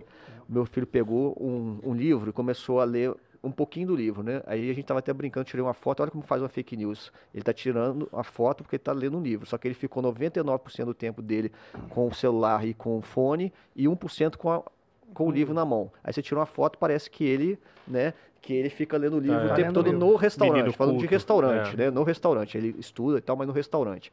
Então, essa questão da fake news atrapalha muito. E aí, o que, que acontece? Quando chegou em 2016, aí o pessoal, por exemplo, assim, ah, muitas pessoas achavam que a gente tinha feito pouca coisa. Foi só vir a campanha, a gente mostrar o que tinha feito, que o pessoal viu como a gente tinha feito bastante coisa. Tanto é que eu, eu falava muito que eu ia para várias regiões da cidade, eu ficava 40, 50 minutos falando sobre as realizações. E aí eu falei assim, ó, gente, a gente tem que fazer uma propaganda que em um minuto a gente possa falar tudo o que a gente isso, fez. Cara. É aquela propaganda que eu vou falando rapidinho. Cara, e essa parada dessa propaganda. Foi uma sacada boa. Isso foi um case político. Eu, eu acho que esse negócio deve ser estudado em outros lugares, Você inclusive. Noção... Eu já ouvi gente falar desse negócio, porque na época foi uma virada de chave, porque aí tem vários pontos pra precisar assim para Ou tá, Tem adoçante, açúcar? Tem Ou tá puro? Não, tá, tá, tá adoçado. Tá, beleza, obrigado. Tá vendo a pergunta aqui? É Isso que tá imerso, desimerso na É, eu tô pergunta. concentrado com o que você vai falar. O, ali tem vários pontos pra você no- nomear da, da- daquilo ali. né? A sua equipe na época foi muito inteligente porque foi uma virada de chave. Porque depois que, de- que passou aquilo, houveram outras campanhas e tal. Aí, campanha campanha, as pessoas vão aprendendo algumas coisas, né? Mas naquela época, com, com relação à internet, tava ainda, já, já tinha uma fomentação, mas estava aprendendo a lidar mesmo com aquilo ali. E uma, um dos critérios que hoje existe, claro, assim, para todo mundo que vai fazer, é que, tipo assim, você tem uma, uma crise uma crítica que a pessoa usa contra você, você assume ela e o cara não consegue usar aquilo contra, contra você mais. E esse negócio que você fez dessa propaganda foi uma virada de chave, porque tudo que as pessoas falavam, você usou naquilo ali. Porque a, a questão dos apelidos que o pessoal dava, que chamava de tesouro e de Ah, Playmobil, cara não sei o quê. Principalmente a tesouro, questão pô. das pontes, né? Que eu acho que no, no final você volta e fala assim, ah, eu também fiz pontes. Não, e é engraçado você falar o seguinte. Como é que foi o case dessa... Não, dessa- eu, eu- eu explico. Até coincidentemente, eu, eu- mês tomar um café passado, pra escutar. eu tomei uma cerveja Bota com eu e mais os dois que foram os autores daquela propaganda, né? Aquela Você teve dedo nela também, você participou não, do processo. me- primeiro porque tudo que foi falado lá fomos nós que fizemos. É, então, é. primeiro, não, primeiro digo assim, para fazer as obras, né? Uhum. E as ações. Se não tivesse as obras e as ações, não tinha como fazer a publicidade do que a gente colocou lá. É, então, eu até eu lembro que na época eu peguei desse elevador com a, com a vizinha minha, ela perguntou assim: Poxa, mas como é que você falou aquilo rapidinho? Porque foi difícil? Eu falei: Não, aquilo foi fácil, difícil foi fazer aquilo tudo, né? É, né, fazer aqueles empreendimentos todos durante o mandato e ações, né? Mas aí o que, que acontece? Eu falava então, como eu disse, nos, na- nas reuniões nos bairros, 40 minutos, 45 minutos das ações. Aí eu falei, ó, vamos fazer um- alguma coisa rápida, o pessoal ver que foi feito aquilo tudo. Aí, um amigo nosso que estava coordenando a campanha, que é o Rômulo, que foi da Funalfa, ele pegou, bolou toda a, a conjuntura né, de, de se fazer né, a, a, a publicidade. E no final, eu fui gravar, eu gravei, é, tudo eu que falo, né? Aí eu gravei tudo e tal. Aí quando eu fui gravar o final, o Zezinho, que também foi da Funalfa depois, ele falou assim, não, você pega e fala no final assim, é, ainda tiveram três pontes. Isso. Aí eu falei. E aí depois que ficou aquela situação, né, que a gente vai falando tudo e no final fala das pontes. Aí, sobre esse assunto, eu acho interessante que a- se a maior crítica que eu recebia era que eu tinha feito pontes, né, é, mas tiveram várias outras ações, Sim. né, a que doutora, não- é porque ninguém vê, chegou, né, a né? que você está É. trazendo água para a cidade, questão de despoluição do rio, no caso, né, estação de tratamento de esgoto, que aos poucos vai despoluindo, enfim, contenção de encostas, escolas que nós é, reformamos, entregamos, creches, unidades básicas de saúde, enfim, não vou ficar aqui falando disso, mas é, essas situações todas que a gente foi fazendo, aí o que, que dava mais visibilidade eram as pontes, né? Aí as pontes, vinha a crítica, ah, só faz ponte e tal, não sei o quê. Quer dizer, a crítica é porque eu tinha feito a ponte. A maior crítica era que você estava trabalhando. Exatamente. Aí eu, outro dia eu brinquei com um amigo meu lá de Belo Horizonte, falei assim, pô, aqui em Belo Horizonte que é bom, né? Que o viaduto cai e o prefeito é bem avaliado. Lá a gente faz, né? Não caiu Faz uma nada ponte. e a gente é criticado porque está fazendo. E é uma situação interessante que, por exemplo, eu lembro que o, o Tarcísio Delgado, é, na- no último mandato dele, ele também estava sendo criticado porque ele fazia pracinha. Eu, é, Eu ia falar isso agora. mas não é bom fazer praça? escutava Não muito é, né? é ruim? Ele, ele se preocupou Né? muito com a urbanização da cidade, Ele é uma né? pessoa- fica né, limpando, passando que- empave aqui, arrumando planta. Eu, eu era vereador até nesse mandato dele, pô, pessoa dedicada, pessoa correta, né? Pode criticar outras coisas, mas assim, é uma pessoa é, correta, preocupada com a cidade, né? Que fez um, é, um trabalho muito bom. O próprio Custódio, que eu disputei a eleição com ele, é, dé- principalmente, sendo aqui bem franco, é a minha opinião, na década de 90, eu acho que ele fez muita coisa bacana para a cidade, trouxe recursos que o Itamar Franco fazia parceria com ele, várias obras importantes, projetos também importantes, não só de obra, não, projetos, atitudes e tal. Então, assim, acho que a gente também tem que valorizar, né? Aí, Melo Reis. O Melo Reis, na época que eu era criança, o pessoal falava mal dele. Depois o pessoal virou fala que o Melo Reis é muito agora. Eu bom. sempre escutei falar que ele é um, que é um, É, que é um um rei, é um deus. É. É. Hoje, né? Mas naquela Não, época. não, é, porque eu tanto já, vi, é- eu já peguei isso depois. Tanto é que em 88 ele ficou em quarto lugar na eleição de prefeito. Em 1988, primeiro foi o Bejane, segundo foi o Murilo Ringel, ministro Murilo Ringel, um dos melhores ministros da educação que o Brasil já teve. O Custódio em terceiro, o Belo Reis em quarto. Então, quer dizer, é, a gente tem que valorizar o lado positivo das pessoas, criticar o negativo para que elas possam melhorar, mas não ficar só na crítica pela crítica, né? É, é, isso acontece com o artista também. Tá aí pessoal nada, mas morreu, depois vira, nossa, aqui, como é que era a carreira da pessoa, a mesma coisa. Exatamente. Então, na época ele fez também, o pessoal tava cagando, né? É. Aí depois virou... Mas esse aí foi um case muito legal, cara, porque o pessoal tava. É, eu lembro que o pessoal tava te criticando muito na pré-campanha, quando começou a campanha também. Quando entrou TV, e, mas porque essa, essa propaganda veio mais do meio, né? Foi mais no foi, meio pro fim. No meio pro fim, foi do Porque, cara, quando essa propaganda entrou, eu acho que as pessoas ficavam sem argumento, porque assim, pô, o que, que vai usar agora pra, pra atacar, pra fazer? E eu lembro que você, no último debate, cara, do, da, do MGTV, você tava numa frieza, cara. Que assim, você tava de boaça lá, o pessoal tentando te atacar e tal, mas você conseguia contornar tudo. Você acha que essa, essa estratégia que você usou de comunicação, porque aí você usou, dali pra frente você usou um outro tom. Eu senti que mudou um pouco o tom, né? Você acha que isso te ajudou a ir pra reta final e subir? Porque tem aquela, eu até falei com a Ione, que ela teve aqui essa semana, que é a campanha de prefeitura não é corrida de 100 metros rasos, é uma maratona. Então, se você não souber administrar bem, você perde fôlego no caminho, né? Se você souber administrar bem o fôlego. Né? Sabe né? o que acontece? Assim, é, é, ser eleito prefeito de Juiz de Fora não é fácil, né? A gente vê a Margarida agora, depois de quatro, né? 2008, né? tentando. É, tentando, agora ela foi eleita. É, não é fácil. Eu acho que eu fui eleito as duas vezes porque eu fui sempre muito franco e sincero. É, eu lembro que na campanha de 2012 o pessoal falava assim: não, promete alguma coisa aí, porque senão você não vai ganhar. Eu falei: não, não vou prometer o que eu não posso cumprir. Tudo que a gente falou, a gente tinha a expectativa ou tinha a vontade de realizar, tá? Então 2012 foi assim, 2016 foi assim. 2016 foi muito mais uma prestação de contas do que é, uma proposta é, futura. Trabalhado né? anos antes. Então assim, é, eu fiquei até muito satisfeito em 2016, foi pelo fato que depois de tanta crítica o pessoal reconhecer que a gente tinha feito né, bastante coisa. Porque, é, como eu disse, eu acho que a gente enfrentou muita fake news. Né? É, eu não vou aqui ficar citando de quem, por quê, é, qual que é a característica dessas pessoas que faziam as fake news, mas era muita fake news que era feita. E a gente pegou um período também nesse contexto que a própria imprensa oficial, e aí estou falando especificamente é, de uma rede de televisão, ela estava assim só numa característica de falar mal. Né? É, então, assim, era quase que toda hora falando mal, é, fazendo críticas e tal, até que é, a gente teve uma conversa e eles começaram a ver, não, peraí, criticar sim, mas também tem um lado positivo para poder ser falado. E aí deu também essa modificada, porque eu acho que eles perderam um pouco o tom, essa rede de televisão, uhum. por causa das manifestações de 2013.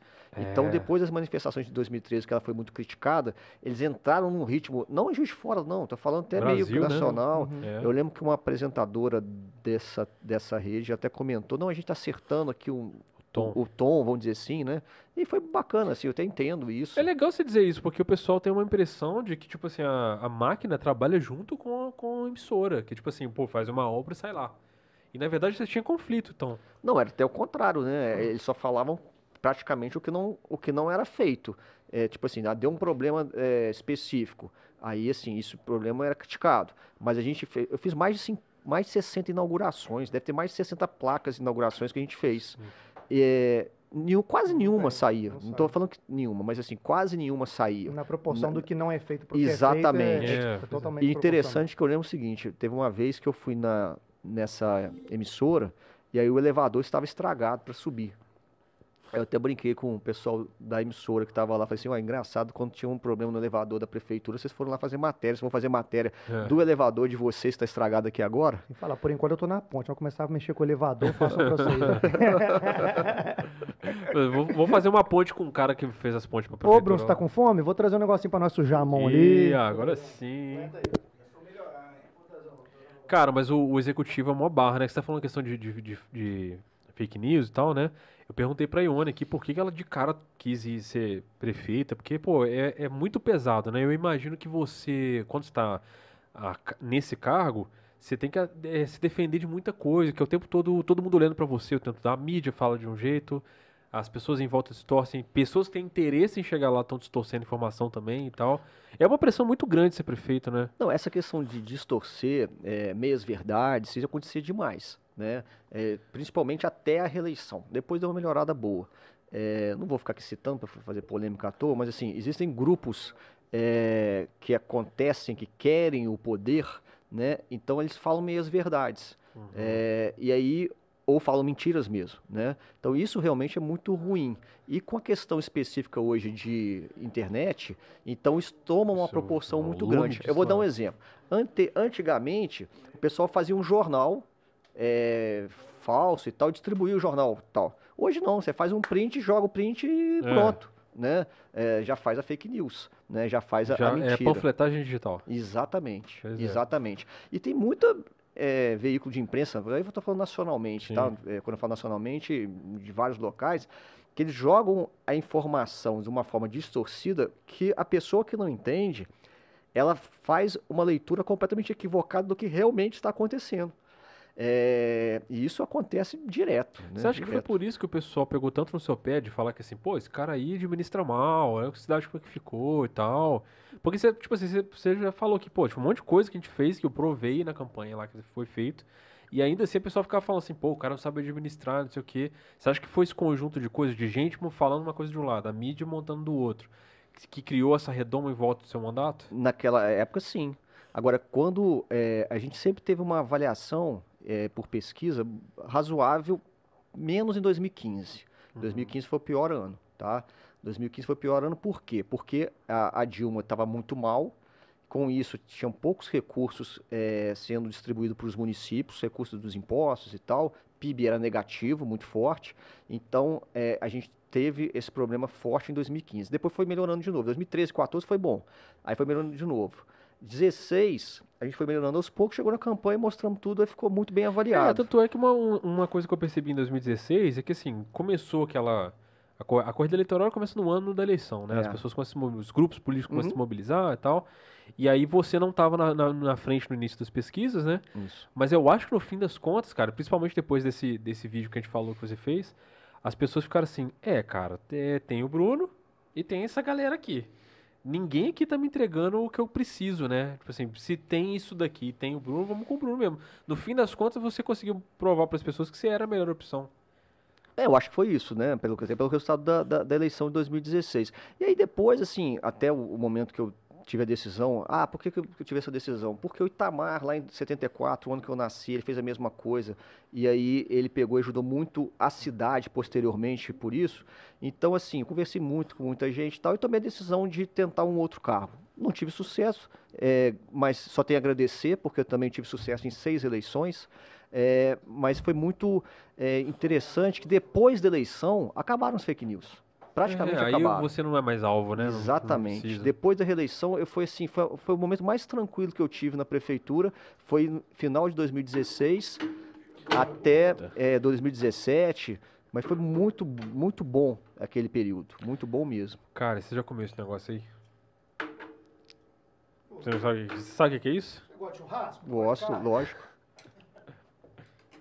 Cara, é o seguinte, a gente tem um, um patrocinador que chama Bendita Linguiça. Ah, muito bom. Você já comeu? Não, mas vou experimentar. Ah, então. Né? Você vai conhecer agora. Falar nisso, falando negócio de, de carne. Isso é uma manta de linguiça. É só. É, como é que fala? É, exatamente. Ela faz uma. como se fosse um pão. É, um re, é tipo um kibe de linguiça. Aí né? recheia com. com... Sabe, sabe o que, que eu tenho feito hoje? Eu moro em apartamento, tá? E aí, assim, eu não sabia fazer churrasco e tal. Hoje eu faço churrasco no airfry. Eu pego, compro é, a carne, eu acho perfeito, faço no airfry. Essa é, é airfry. E eu faço uma coisa o seguinte, é, aqui tem é, o patrocinador de cerveja? Tem, tem. Hein? Tem, mas pode falar o que Qual você quiser. quiser. Pode falar o que quiser. Tá atrás de você. Isso. Então é o seguinte, aí eu faço, vocês vão entender por que, que eu estou falando ah. isso. Aí eu pego, faço no airfry a hum. carne, eu comprei uma pedra daquela tipo da churrasqueira, Sim. sabe qual é? é Sei. É tudo, tudo, tudo junto. Por isso, por, isso que eu, por isso que eu perguntei antes. Aí eu pego aquela pedra, corto é, ela meio mal, mais para mal passada, e na pedra eu faço como se fosse da churrasqueira. Ah, entendeu? Legal. Não sei se tá bom ou ruim eu falar isso pro pessoal da churrasqueira, não, que eu tô ensinando. É. Que eu, não, porque eu tô ensinando a fazer, ficar ah, igual da churrasqueira é. em casa, né? Essa aqui eu acho que é Inclusive ele veio aqui, ele veio aqui, o Saulo, teve aí. Uhum. Mas lá é muito bom, né? Churrasqueira eu acho muito bom. E gosto muito do show do Antuérpia. Não é porque é patrocinadora, não. Eu gosto demais do show do Antuérpia. Cara, a gente. Você deu um azar hoje, porque a gente teve um episódio semana retrasada com o pessoal do Strike e o do Muamba. Na verdade, foi uma live dupla que a gente começou de tarde e foi até de noite, né? A gente fez. Certo. Olha só. Cara, os caras mamaram todo o nosso estoque de Antuérpia. Não deu tempo de repor. Eles beberam Pois é. tudo. F não conseguiu vir entregar aqui a tempo. Olha isso, Brunão. Bonito, hein? Bonito demais, tá? É uma coisa dos deuses. Mas o chopp é muito bom, né? Gosto de muito. Gente, uma pausa aí, porque agora vocês ficam aguardando. né? Falando, ele tá falando em chopp, eu, sabe o que acontece? Hoje eu tô bebendo muito cerveja, é, bebendo muito, eu digo assim, eu gosto mais de cerveja hoje que é puro malte. Eu acho É. que, é mais levinho, igual igual chopp. No dia seguinte você fica mais Fica tranquilo. de boa, né? É, A gente pegou uma fama de, de cachaceiro aqui, cara, de bebum e tal, mas na realidade a gente nem bebe, não, sacou? É porque os caras É. olham pra gente assim e falam assim, pô, vou levar uma birita pra esses malucos eu não aí. tenho fama de cachaceiro não, mas eu bebo e gosto bastante. Aí, tá vendo? Aí a gente que leva fama. Você sabe que é legal. Então, essa- isso aí, eu- isso eu não ligaria. Esse aqui é um Eu lembro- eu lembro que teve uma época que você tá falando uma aí. vodka, o que, que você quer? Teve um hacker. Só falar. Teve, não, só não quero não, obrigado. É, teve, teve- tinha um hacker uma época, até Ione prendeu ele, em 2014. Ah, é? É. É, esse hacker pegou, olha o que, que ele fez. Ele começou a pegar fotos minha e da minha esposa, fotos assim, de durante 10 anos. Então, por exemplo, tem um, um site de Juiz de Fora que ele, ele ia num- num evento, aí tirava uma foto, tal. Aí ficava uma foto, tal. Aí depois uma segunda foto, terceira foto. Aí vamos supor, tinha 20 fotos minha com a minha esposa em eventos durante 10 anos, tá? Evento de carnaval, evento de festa, evento de tudo que você possa imaginar. Aí, o que, que acontece? Esse hacker pegou essas fotos e começou, fez uma página falando que eu era o prefeito baladeiro. Ah, eu lembro desse boato aí. desse- Tinha um monte de foto sua de Abadá. Exatamente, por quê? Porque eu ia na Abadá, não, mas de carnaval, camisa de carnaval. Ah, sim, Camisa aquelas de evento. né? Você, vai, você, vai, você vai num evento, tem a camisa do evento, você tem que vestir é, a camisa. show, é, esses eventos de feijoada, essas Exatamente, isso. Aí tem da feijoada, tem de carnaval, é, evento de é, festa de arrecadação de, de, de hospital. Dando exemplos aqui. Aí ele pegou isso tudo e tal e começou a falar que eu, que eu era baladeiro. Pô, eu, eu saía do trabalho pra, pra casa, da casa pro trabalho. É, você Quando pegou uma fama de baladeiro. Não é? Você tá disso, lembrando galera agora, né? É, a galera É. falava que você, tipo assim, enquanto tava rolando o negócio, você tava em festa não sei aonde. Exatamente. E tudo mentira. Por quê? Porque aquelas fotos eram anteriores à prefeitura, tá? É, evidentemente, podia ter algumas fotos durante a prefeitura que eram eventos que eu estava indo. claro. Então, você tem um evento, você tem que ir no evento, é, carnaval da cidade, você põe a, a camisa do carnaval da cidade, né? Aí ele criou esse boato que era fake news, mas você vê, se ele falasse que eu gostava de cerveja, podia falar. Tinha porque- acertado, né? Tinha acertado, aí eu não tinha problema nenhum, né?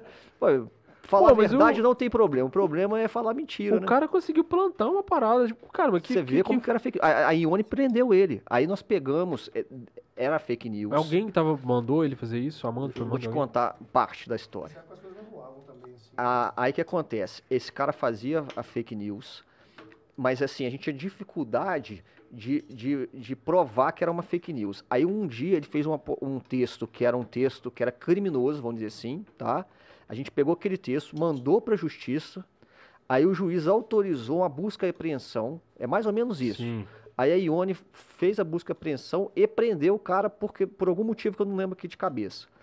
É, pegaram os computadores dele, levaram para perícia, e aí eu não sei dizer o que, que aconteceu, porque é, que- é, quem que estava por trás dessa Sim. pessoa. Eu sei sim que esse mesmo cara que depois queria, é, tipo assim, emprego para não sei quem, uma Ah. coisa nesse contexto, eu não sei detalhes, mas eu falei assim, ó, eu não vou aceitar chantagem, né? Eu não vou eu, é, pegar e aceitar que alguém vai ficar fazendo um negócio desse, depois eu vou lá e e vou resolver esse problema como se fosse uma chantagem da pessoa. Nunca tive contato com essa pessoa e nem quero ter. Mas para isso tudo acontecer, demorou 4, 5 meses. De- dele começar com essa página, a gente conseguir na justiça. era ano eleitoral? tirar- Não, era 2014. Ah, E ele parece que tinha feito a mesma coisa no estado de Goiás. olha só. É, agora, Ah, pertinho de Brasília. é, agora é o seguinte, e a gente vê hoje a discussão da fake news como que é, né? Hoje, hoje eu tenho certeza que o judiciário ia agir muito mais rápido Ah. com esse assunto, entendeu? E a Até porque nem, nem as políticas de combate à, à fake news que tem- existem hoje nas plataformas não tinham, não era discutido na época. É, é. No qual tem hoje, né? É, e, e assim, interessante, igual eu falo assim, poxa, é, gostar de ir em festa no final de semana, quando eu era mais novo, eu ia mais. Quando eu era prefeito, eu quase que não ia. É, era só evento de prefeitura. Minha vida era, cem- era 100% prefeitura e minha família. Era prefeitura e minha família. E o cara conseguiu botar uma parada de que você era baladeiraço. Exatamente. Levam... É porque é, espalha igual pólvora pra galera. Exatamente. A galera começa a falar e vira verdade, não, né? E é o que eu tô falando. Era uma época de fake news sem as pessoas saberem que tinha fake news. Pois é. É, não, não tinha nem o termo, eu acho. nem, nem o termo tinha. O termo começou a chegar no Brasil. O termo surgiu com o Trump, 16, né? 17. Isso, que foi na campanha do Trump. Exatamente. Justamente exatamente. começou. Exatamente. Ué, fica à vontade, cara. Fica à vontade. Então se vira aí, galera. Gostou? Pô, depois vocês podiam é dar bom, onde né? sentar aqui na mesa aqui com a gente aqui. Vocês estão de boa? Vocês estão de boa? Ô, vocês estão assistindo de camarote, velho. Eles só Caraca. vão vir pra cá na hora que acabar a, li a linguiça deles ali. Aí eles vão sentar. Rapaz, essa linguiça é muito bom. Assim, isso está indo ao ar? Tá. Tá tudo ao vivo, hein? Tá, tá. Tá tudo ao vivo. Ao vivão. Quem, quem é aqui? Tô, le tô lembrando aqui no o Recupero, Rubens Recupero, 1994 foi o escândalo da parabólica. Ele achou que não estava gravando e estava gravando. Ah, aí dá merda. Aí ele, o plano real, o Tamar tinha feito o plano real, né? Inclusive eu acho esse o maior absurdo do Brasil.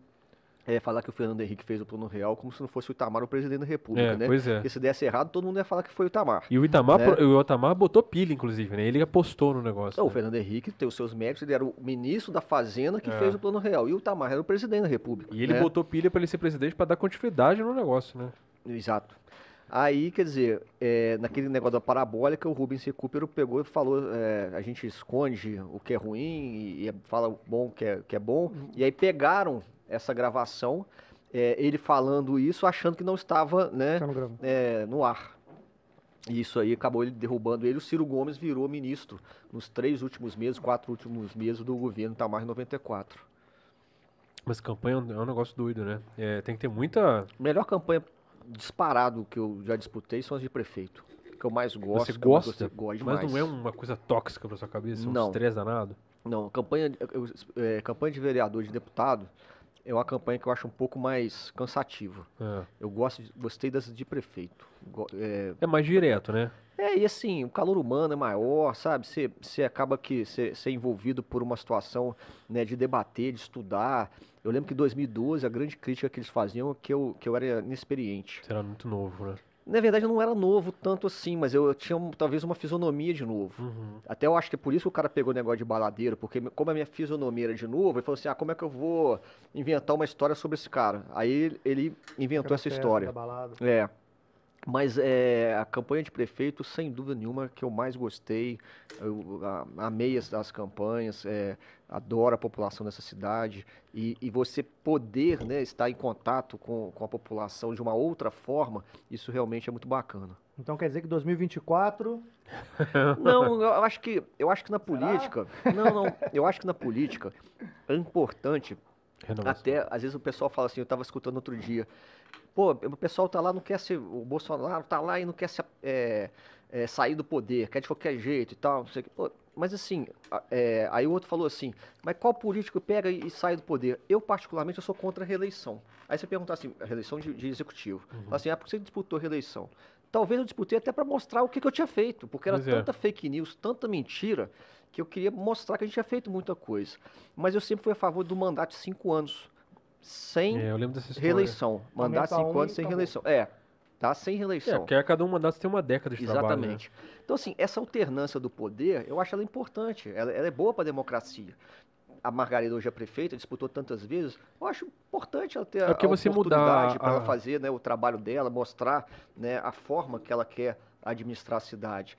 Então, assim, vou, vou dizer assim, a nunca mais serei candidato não vou afirmar isso porque isso é uma afirmação muito forte, mas a tendência é exatamente que a gente possa ter daqui a, a Ciclos, né? 2024 outra eleição. A Margarida vai ter a possibilidade, né, de disputar a reeleição, mas se for uma, um outro candidato, né, que possa ganhar talvez, e depois essa alternância eu acho que é muito importante para a democracia. a alternância de poder ela é precisa, porque você precisa mudar a ideia, né, a forma de trabalhar, até a ideologia também às vezes, para que você tenha um equilíbrio em setores diferentes também, né? exatamente, né? Porque exatamente. às vezes uma pauta que o cara tá ali trabalhando, você, pô, para mim a saúde é a parada, eu vou lá vou cuidar daquilo ali. Outra segurança. Tem outro que fala, não, meu irmão, nós temos que capacitar a polícia melhor, tal. Se você aí no, naquele mandato da saúde, saúde, né, aí fica o legado, o cara melhorou a saúde. Né?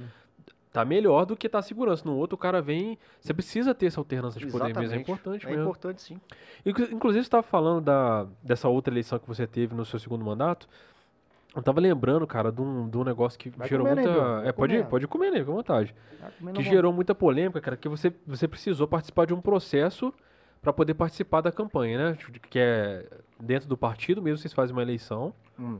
né? E aí para vocês decidem para onde for- se você vai sair como candidato para X ou para Y e Você tal, tá né? falando de qual? 2012? Não, 2016, quando você saiu para porque antes de você sair para deputado, você, você tentou ser senador, como ah, é não, foi? tá. Não, então é 2018 você tá falando. Dois- Isso, isso aí. Tá, em 2012, só para começar então 2012. 2012 eu participei desse mesmo processo, ganhei o processo, que é o processo partidário, é, tipo, vamos dizer assim, dentro do partido, Isso. tá? É igual a gente está vendo hoje aí, o Dória e o Eduardo Leite no PSDB tentando ver quem vai ser o candidato a presidente. Aí. Eleições americanas. Sempre tem um processo primeiro nos partidos democrata e republicano para ver quem vai ser candidato a presidente. Então, em 2012, nós ganhamos um processo dentro do partido e aí eu consegui ser candidato a prefeito. Em 2018, já estava combinado com o partido, eh, eu ganhava a convenção para ser candidato a senador.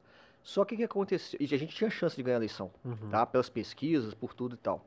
Só que aconteceu? Deu uma briga do presidente estadual com os deputados do partido, tiraram esse presidente estadual, foi obrigado o partido a lançar um candidato a governador que não iria lançar e acabou não tendo a vaga de senador. Acabou tendo uma composição com outros partidos. Então, isso que atrapalhou muito, é, vamos dizer assim, a costura política de, desculpa, de 2018, entendeu? E aí acabou sendo muito ruim e deu errado um projeto político que a gente tinha de tentar, de outra forma, ajudar a cidade, ajudar o Estado, enfim, estar no, no parlamento de outra forma. Mas isso é, é é democrático, também, é da política, né? É Eu da lembro- mas eu lembro um negócio que teve nesse episódio, cara, que, que te desgastou com a população, que foi um bottom que tinha dessa ah, não, isso convenção. aí, não, que, isso, aí, cara, é, é porque eu, eu, eu sou formado na faculdade de arte e design isso, aqui. isso aí é um absurdo, é fake news. Aí eu tô falando da fake news. Inclusive tinha um site, de- uma- o maior site de fake news da cidade, né, que fazia fake news direto a meu respeito. Ele foi o que fez essa fake news que você acabou de dizer. O que que acontece? Isso foi o seguinte. Porque tem, um- tem um erro de diagramação naquele negócio eu, ali. eu te né? explico o que que é. Porque assim, o- só pra lembrar, a galera, o negócio dava a entender que seria assim, Bruno Siqueira é grande demais pra. Vê se eu vou Quero falar pensar um, pequeno, alguma coisa assim. é, vê, vê se eu vou falar um negócio desse. Só que tinha né? logo do partido, o MDB tava ali no meio daquilo e o slogan era referente ao partido, não a você. Só que quando você lia da forma como tava diagramado, parecia que a frase era referente a você. Então, E aí pegou mal pra caramba, né? Exatamente. O que, que acontece? Tinha uma reunião do partido, e aí o pessoal pegou e fi- fizeram um bottom, tá? Esse bottom era que o PMDB era grande demais para pensar pequeno. Era uma coisa assim, era uma coisa assim, que aí ficava, é, pegava mal, que parecia que era É, Bruno né, Siqueira. Era, era o PMDB, né, tal. E era eu como pré-candidato a senador, porque eu tava aquilo ali, era um voto para um evento particular, um evento privado com Sim. os convencionais do partido, falando do partido, tinha nada a ver com Coisa a, pro partido. não tinha nada a ver. Inclusive, a gente fez até um vídeo, que o vídeo complementava o Bottom, exatamente dizendo isso. O MDB era grande demais para pensar pequeno, por quê? Exatamente para não se coligar com outros partidos. Entendi. Mas esse site de fake news pegou esse bottom. Como que ele pegou esse bottom? Um amigo meu pegou e, e- e jogou no Facebook dele o bottom. Esse site de fake news pegou esse bottom, Editor. editou, fez um texto falando que era eu que estava fazendo, aí o pessoal acredita na fake news, não tem jeito. Ainda mais nessa né? É, Ainda mais. Não, Agora- aqui, ó. impossível eu falar uma bobagem dessa, né?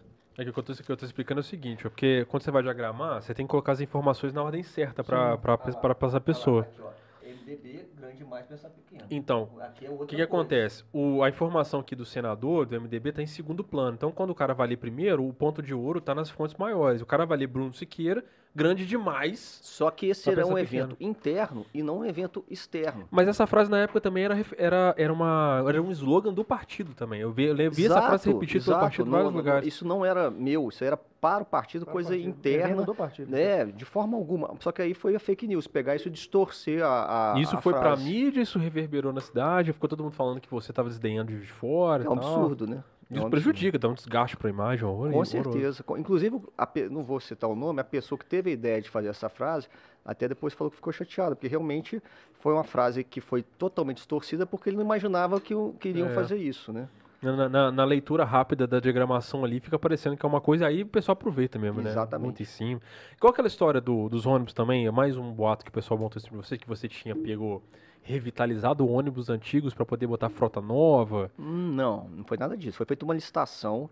Na licitação, a empresa que ganhasse a licitação, ela poderia fazer, né? Ela teria que entregar tais tipos de ônibus. Uhum. Como algumas empresas que ganharam já estavam operando na cidade, elas melhoraram alguns ônibus e botaram outros ônibus novos, entendeu? Ah, pois é, porque o pessoal ficava que maquiava, né? Maquiava a cidade, maquia um ônibus. Mas eu, eu, eu sou é, bem franco assim que eu nem sabia desse boato, não. Não, mas tinha, o pessoal falava que a. Mudou muito na época. É, chega a época de eleição, o pessoal fica falando que assim, ah, o... Né, assim, não foi com você, é com qualquer prefeito. Uhum. Os caras falam que o prefeito começa a maquiar a cidade, né? Pinta canteiro, capina, não sei o quê. Pintou todos os ônibus de novo? É, uma das coisas que tinha na sua época era o ônibus, que fala assim, ah, o ônibus lá, né, carroceria velha pintada de outra cor. Não, mas a grande parte dos ônibus eram ônibus novos. E até porque nós limitamos o tempo é, de renovação de, uso, de frota. De, de uso, né? É, que aí eles eram obrigados aos poucos e fazendo a renovação de frota. Pelo contrato que não existia, inclusive, porque não tinha licitação. A cidade nunca teve licitação de ônibus.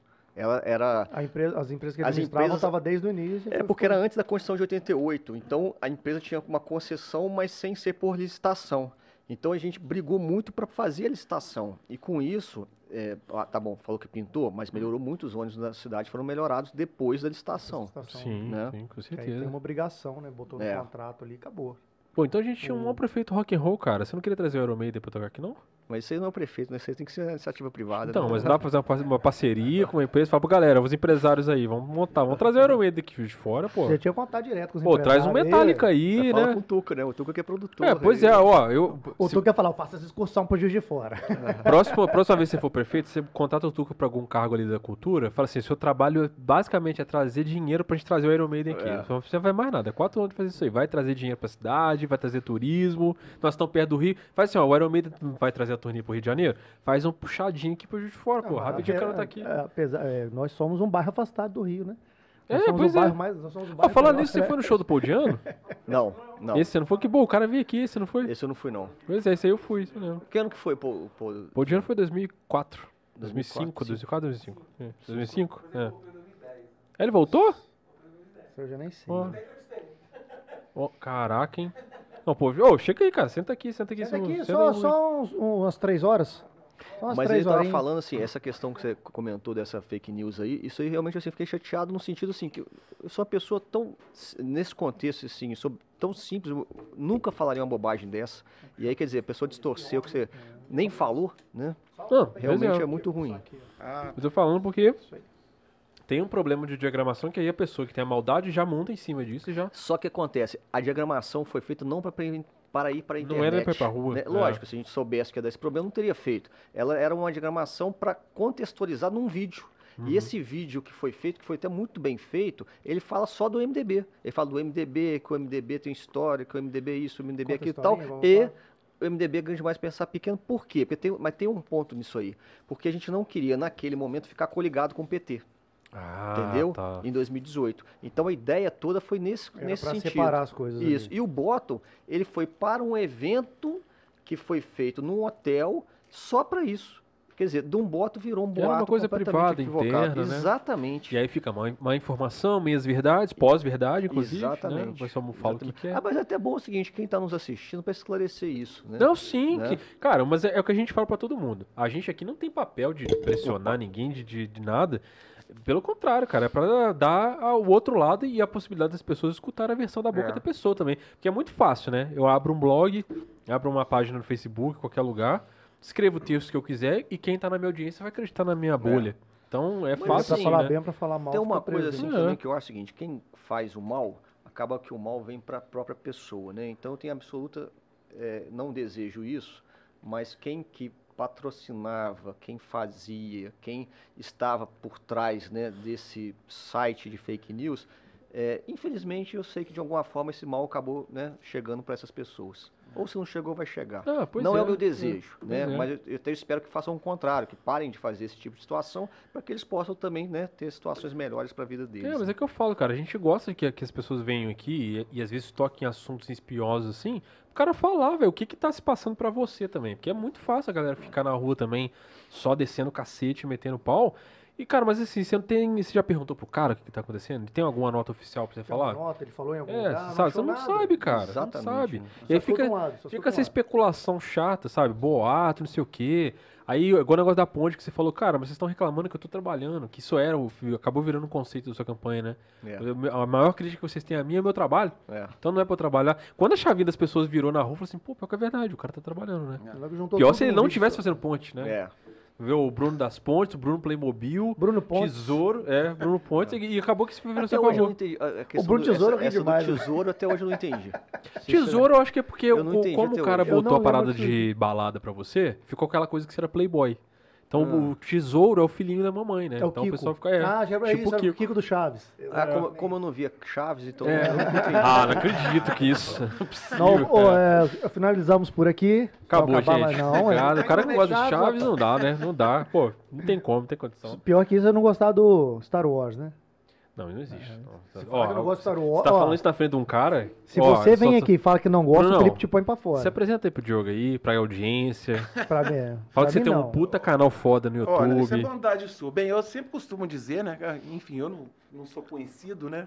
Meu nome é Eduardo, eu sou jornalista já há muitos anos e tenho a honra de ser amigo do Bruno há- desde 1980. eu acho, 80, né? é. Você, nessas 80. histórias malucas, o Bruno é você tava. Não, a gente tá ali fazendo uma auditoria, eu e o A Guto, maioria. tudo é verdade. É. Tudo é verdade. A gente Não tá contou lá- mentira nenhuma até tá agora. Verdade, verdade, aconteceu. Você tá no checklist, né? Tá É no checklist lá. velho. Eu, eu, eu tô satisfeito, porque eu acho que eu fui a. Henrique. Eu acho que eu. puxar, Isso aí você pode puxar. Pode puxar, né? Pode pegar pra trás. É, eu acho que eu fui a ponte, né? De, Mais Bruno. uma ponte Mais do uma Bruno. ponte, é.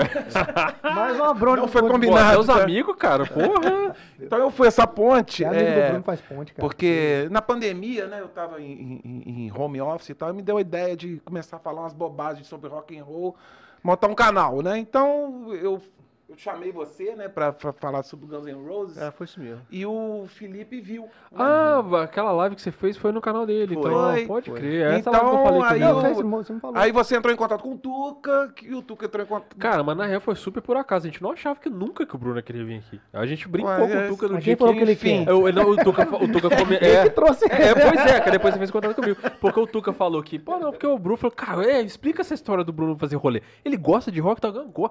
Traz o Bruno aqui, cara, isso aqui. A gente, assim, falou, mas não falou achando que ia vir mesmo, né? Bem, depois é que ele falou, ó, o cara lá interessou lá, o cara, ele passou, acho que meu contato pra Isso, você. né? então, pra eu não atrapalhar muito a conversa de vocês, eu vou dar rapaz. só o. o- quem vontade, quiser a história assistir inteira. eu falar algumas coisas sobre rock lá, meu canal vai Mas lá no você vai? YouTube. Você tá indo o embora? canal, passa o Papo canal. furado. Você tá indo embora? Não, de forma alguma. Ah, tá, mais que a gente tá ficou pedindo, ali pô. comendo o- a linguiça, tava uma Bendita delícia. linguiça. Gente, deixa eu só falar uma coisa que você tá falando do Tuca, né?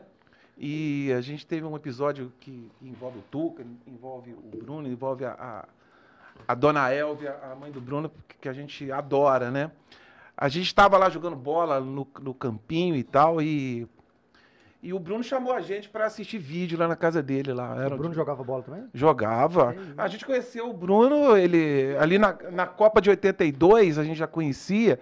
Aí chegou lá, ele vestido de goleiro lá, e a primeira defesa que ele fala, a gente estava em luto, que o Ah, Brasil. Aí que começaram as pontes A gente estava no gol, né? fazendo É, ponte, né? Lá já fazia ponte A, mesmo. a é. gente estava em luto que o Brasil tinha perdido a Copa de 82, a gente estava em luto mesmo. Naquela época era pesado. Não, a quando o seleção, Brasil né, cara? perdeu a Copa de 82, a gente chorou ali na Essa rua e tal. era- Aí a gente, pra, pra esquecer, né? né? A gente foi bater uma pelada e o Bruno no gol. É a primeira defesa que ele faz, ele fala, Dinos off! A gente quase matou ele, era o né? goleiro da Itália, O né? goleiro da Itália. Mas ali tava perdoado que ele tinha 6, Mas eu, 7 eu, eu anos. fui, é, eu tinha, na verdade nós conhecemos, foi em 80, isso aí já foi em 82. Eu sei que foi A gente 80 já era grandes o amigos que eu ali, fui né? pra essa rua, que a casa ali era dos meus avós, meu pai estava reformando a casa. Aí eu lembro da, da Olimpíadas de 80, eu não, não vi na casa e logo depois eu fui pra pra essa casa que eu conheci eles. Eles são quatro anos mais velhos do que eu, a média da turma lá. Aí eu era goleiro no início. Eu era goleiro até uns 10 anos. Depois eu comecei a jogar na linha. E, e, e, jo- e jogava. foi ali que ele começou a fazer ponte. É. Gol. E jogava futebol depois é, society. Jogava futebol society, jogava futebol na rua e jogava futebol de salão no time da Academia de Comércio. Aí disputava os campeonatos da cidade e tal. E gostava bastante. É. Então, né, a gente já. Ali já, a gente já um pouco mais crescido, né? Eu acho que ali foi 86. 89, foi quando. Né, acho que foi 89. A gente tava jogando bola lá, que a nossa vida, igual ele falou, era rock futebol, e futebol, né? cerveja. né? Melhor, né? Não, até que cerveja nessa época, até que não. a gente tava jogando bola e tinha, sei lá, você imagina dois times, então tinha mais ou menos 10, 10 a 12 pessoas. E foi todo mundo para casa do, do Bruno para ver vídeo, né? Aí eu lembro que o Tuca, ele era um pouco mais, ele é um pouco mais velho que a gente, né? Aí ele já tinha um, um cabelo comprido, já tinha aquele visual, digamos, que chamava exótico. bem a atenção. É exótico, né? Eu também já tinha meus cabelos compridos, né? Mas ali a dona Elva já me conhecia desde criança, né? Aí é, ele virou para mim e falou assim, Adô, não, não vou entrar não, porque casa ali do Bruno ali, eu acho que eu não, enfim, não vou entrar não. Eu falei, ah, então vou ficar aqui com você, então, enfim. Aí a gente ficou eu e ele sentado ali na calçada, né? Aí chega a mãe do Bruno, sempre muito bonita, sempre muito elegante, né? Atrás da gente, ela virou assim, perguntou, virou pro Tuca, ela foi muito hábil, ela virou assim, ô menino, o que, que você tá fazendo aí? Ele tomou um susto, ele ficou vermelho, ele ficou gaguejando, ele não sabia que respondia. Aí eu, como me sentia íntimo né, da, dona, da dona Elva, eu falei, não, dona Elva, a gente está aqui fora, que a gente está esperando o pessoal sair, que a gente vai jogar mais bola. Inventei essa, né? Uhum. Aí ela virou pro Tuca e falou assim: Você é amigo do meu filho? Aí ele, mais uma vez, gaguejando, mas conseguiu soltar que eu não sou. Aí ela falou assim: Os, os amigos do, do, meu filho tão, estão todos lá dentro vendo vídeo lá. Então, se você é amigo dele, entra lá. Oh, legal. Vai para lá agora. Vai para lá agora. Aí o Tuca ainda brinca que ele chegou lá, ainda comeu biscoito, tomou Guaraná, viu o vídeo do Iron Maiden, então assim... ele contou essa história cara. Ah, então, então ele já deu spoiler. Já, não, mas ele falou muito vale, ele falou, pô, já fui na casa dele, pra comer biscoito, Quem me contou essa história é. foi o Tuca depois, porque eu não vi nada, eu acho que a gente tava jogando bola, falei, vamos lá ver o vídeo lá. É, foi uma coisa natural. Aí você, franco né? bobeira, bobeira foi do Tuca de não ter entrado, né, já direto, devia ter entrado direto. Ele né? mesmo se auto, né, é. anulou ali, né, se auto se excluiu, pô, né. boa demais, né. Mas ele falou, nossa, como é que o pessoal é gente boa e tal. Não, porque a gente, a gente assim, pra nós, pra mim, pro Guto, né? Era normal a gente entrar lá, né? Ser bem recebido pela, pela dona Elva e pelo Porque o, o campinho que jogava bola era em frente à casa dos meus pais. Então, a gente às vezes parava de jogar bola e ia lá tomar água. Todo mundo ia lá tomar água, entendeu? Aí no início até a gente tomava água da torneira, né? Porque é, ninguém sabia direito. Podia, né? É. Na época ninguém morria, ninguém a água de fora foi ser bem tratada. Eu, ia, eu, Achei que ele ia falar, na época não era eu prefeito, não era tratado igual eu fiz. Depois de 2013, a água ficou show de bola. Se eu soubesse, eu não tinha tomado. Na minha época eu tomaria. Mas aí, cara, o, e no teu canal lá, como é que você tá, como é que você monta as ah, pautas? Você tá no ritmo bom, olha, cara. Não, não é brincadeira que eu falo, mas que eu vou falar aqui, mas, cara, aquilo é um hobby, né? Tem gente que faz churrasco, tem gente que pesca, tem gente que agora virou ciclista. E eu, muito diferente de vocês aqui com essa estrutura profissional, eu tenho um, é o meu celular, um microfone de lapela e um ring light. Mas o mais importante é a informação, né? É o conteúdo. Eu lembro que uns 30 anos atrás, exatamente 30 anos atrás, a gente foi eu e ele tomar uma cerveja no antigo Gilbertinho ali no Alto Espaço. Aí eu lembro ele falando o seguinte, na época a cerveja era até Kaiser, né? É. A gente não tinha dinheiro para nada, né? Você tomava era cerveja assim, às vezes passava o cara com, com, com a batata frita da outra mesa, a gente pegava o um palitinho, já pegava uma batata frita assim, quando era linguiça, melhor ainda, igual a que tem aqui Nossa, hoje. essa aí, aí não, a gente pegava a, a linguiça não... da outra mesa, assim, pelo menos é, uma, né? Cada um pegava uma assim, pegava tinha dinheiro só para cerveja. Aí eu lembro que ele falou assim, pô, mas será que daqui a 20 anos, 20 anos, assim, 30, será que a gente vai estar gostando de rock ainda e tal? É. Eu gosto, mas gosto é, escuto menos do que ele. Você vê que ele até é, é o hobby é, dele, né? É, veste o rock, né? É, ele não, não, envelheceu ainda, né? É, é porque hoje eu gosto cabeça não, né? Eu ponho o YouTube lá e, e, vou vendo um estilo de música e vou escutando, aí passa para outra música, é, enfim. Então assim, eu, eu, hoje eu escuto de quase tudo, até sertanejo, assim, não é o estilo que eu mais gosto. Mas até porque eu tenho alguns amigos que gostam, se precisar escutar, tiver num evento, eu escuto também. Uhum. É, mas não é o, o, que eu ponho no carro para escutar, por exemplo. Mas assim, hoje eu escuto. A minha esposa tá de luto hoje, coitada. Por causa da morte lá da, ah, da menina lá, ué. Cara, é, é pesado isso aí. Né? Eu, eu vi notícia ontem eu falei, eu sou tão alheio a, a esse é, mercado mainstream, assim, tipo, é, eu vi que aconteceu, eu vi a comoção das pessoas e falei, cara, eu, eu, eu, não conheço a carreira dela. É. Eu, eu também não conheço a carreira, mas eu sei que ela fazia muito sucesso, é, então, eu escutava o nome dela direto. Quem acompanhava que deu esse baque maior. É, eu quis dizer que ela, assim, eu sou casado há 20 anos com uma, com a minha esposa que gosta de sertanejo, Sim, né? então, então enfim, né? Igual vocês estavam falando aí, é, vocês estavam falando aí, porque a gente tem que respeitar, né? Sim, As claro, diferenças. as- claro. Imagina morre, se. morre o Bruce Dixon, a gente já tá assim. É, "Ah". e, e uma pá de E o gente não é nem ligar. pessoal vai falar, quem, quem que é esse? É. É, vocês estavam falando do Bruce, né? Até para atualizar. Ontem ele fez um show na Hungria. Ele tava, eles estavam fazendo um- uma homenagem ao John Lord. Então é isso, foi isso que eu vi né? fazer lá. Né? Tô certo? O Guto é um dos maiores fãs de Deep Purple que eu conheço. Era isso mesmo. Eles tava estavam Vai fazendo- falar disso, nós fomos show do Deep Purple também. Fomos no Maracanãzinho. Ah, que a- que a- O Bruno tá nós três. duas horas esfregando na minha cara um monte de show. É. Eu nunca vou nem a de E, e quem abriu foi o Robertinho do Recife. Foi isso mesmo. Né? Você, não, você, não, você não economizou o dia de lanche pra você ir nos shows também? Ah, não, não. O Bruno economizou. É, não, mas é é verdade. Ele, gente, peraí, eu acho que ficou mal entendido. Quando ele fala que ele comprava o disco com o dinheiro do lanche, não era o dinheiro do, do lanche diário. Não, Zé, o do Era semanal, ou É, quinzenal, eu né? tinha, tinha que juntar um mês pra comprar o disco, né? Imagina, seu. Marcelo ia dar um dinheiro É, todo, é, um, um vale disco pra você fazer Vale lanche, né? Não, Como até- seus até- 300 reais pra fazer um lanche hoje? Não, e tinha mais economia, lembrei agora. Até eu e ele, porque ele- a gente morava perto, ele foi pra academia um período. Aí tinha o dinheiro da passagem de ônibus também. Aí tinha Ah, época é. que economizava o dinheiro da passagem de ônibus. a pé. Cara, era verdade. Cara, e você sabe que a primeira vez que eu peguei um compact disc na minha mão foi o Bruno que comprou. Ele, você comprou o, o Appetite for Destruction do Guns N' Roses Justice for All. e o And Just for All. Dois excelentes É, discos. e, e assim, eu tinha o vinil, mas depois eu achei mais chique que ele gravou pra mim. Não, isso aqui foi gravado um disco laser.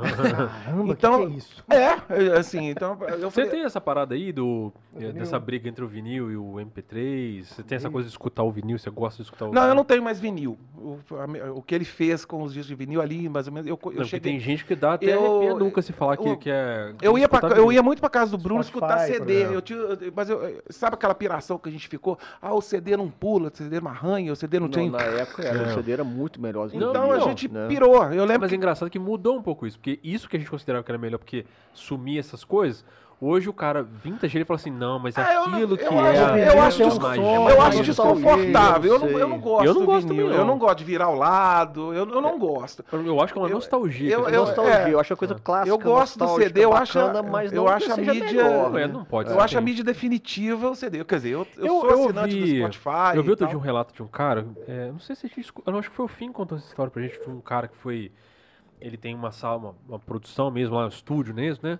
E, ou eu vi isso no documentário, não lembro. Mas ele tava falando que assim, cara, eu sempre vi essa discussão, e aí um dia eu peguei um, ah, eu, foi um documentário que eu vi.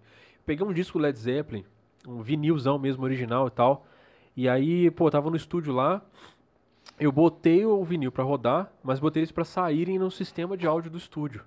E aí eu entendi o que, que é isso que os caras falam. Porque é, a forma como os caras gravavam na época é mais orgânico e é diferente. Quando eu liguei lá o vinil, que o áudio saiu nas caixas, eu me senti com os caras dentro do estúdio. Entendi. Porque o som é, de, é, ambiente, é é mais. É, a exatamente. a. Parece que é ao vivo, entendeu? Parece que o cara tá lá. E o digital é tão perfeito que não tem como ser humano aquilo, né? E aí o cara falou assim, é, é isso que os caras ficam falando, que eles sentem de, pra pegar a mídia, pela nostalgia é maior parte, né, de pegar o vinilzão, tirar da capa e tal, mas eu acho que é muito mais Mil uma conexão, ali, né, é muito mais uma né? conexão mnemônica do cara do que... Como é que é? É, porque essa coisa da memória, Vou né? dar um Google, vou dar um Google. É porque... Ele fica, não, deixa eu explicar. O Felipe fica catando umas frases e fala: qual que eu vou usar? Hoje eu vou ficar Você falou disso outro vou- dia, tá me zoando aí. É, é memória Ah, mnemônica e de memória de Mercedes. cheiro, de sensação, Ah, tá. essas coisas assim. Ah, tá. Agora, de agora, agora, agora, agora entendi. Pô, o cheiro que o cara tem do, do vinil, da capa, le- traz lembrança pro cara. Então só dele pegar no vinil, ele vai lembrar de um momento da E época. também, você lembra? Claro que você lembra. É, eu nunca vi uma pessoa ter uma memória tão, tão boa quanto o Bruno. É, quando né, eu tive a oportunidade de viajar para fora, eu trouxe para você, que você, Sim. você me deu o dinheiro antes, né? Você, você sempre foi tão organizado, até nesse sentido. Eu trouxe para ele, é, é, chamava LD, Laser Disc? Eram dois Ele lasers, chamava de disc laser, né? disco laser, É. né? Não É, é o DVD da época, ele- eles sabe? foram Sim, é, é, o, o embrião do DVD. Isso. Né, eu trouxe para ele de fora é, o 2 Laser Disc do Live After Death Porra. e o 12 Wasted Years, né? É. E eles tinham até o lado A e o lado B. Isso, isso. Caramba, que É. doideira. É, assim, Você tinha onde tocar isso? ele Então era um aparelho que, que existia na época, que era tipo, um- eh, eh, resumidamente, é um DVD 10 anos antes. Eu até estava vendo uma reportagem sobre isso no, no UOL, agora, semana até, coincidentemente. Ele foi lançado aqui. na década de 70, esse, esse aparelho.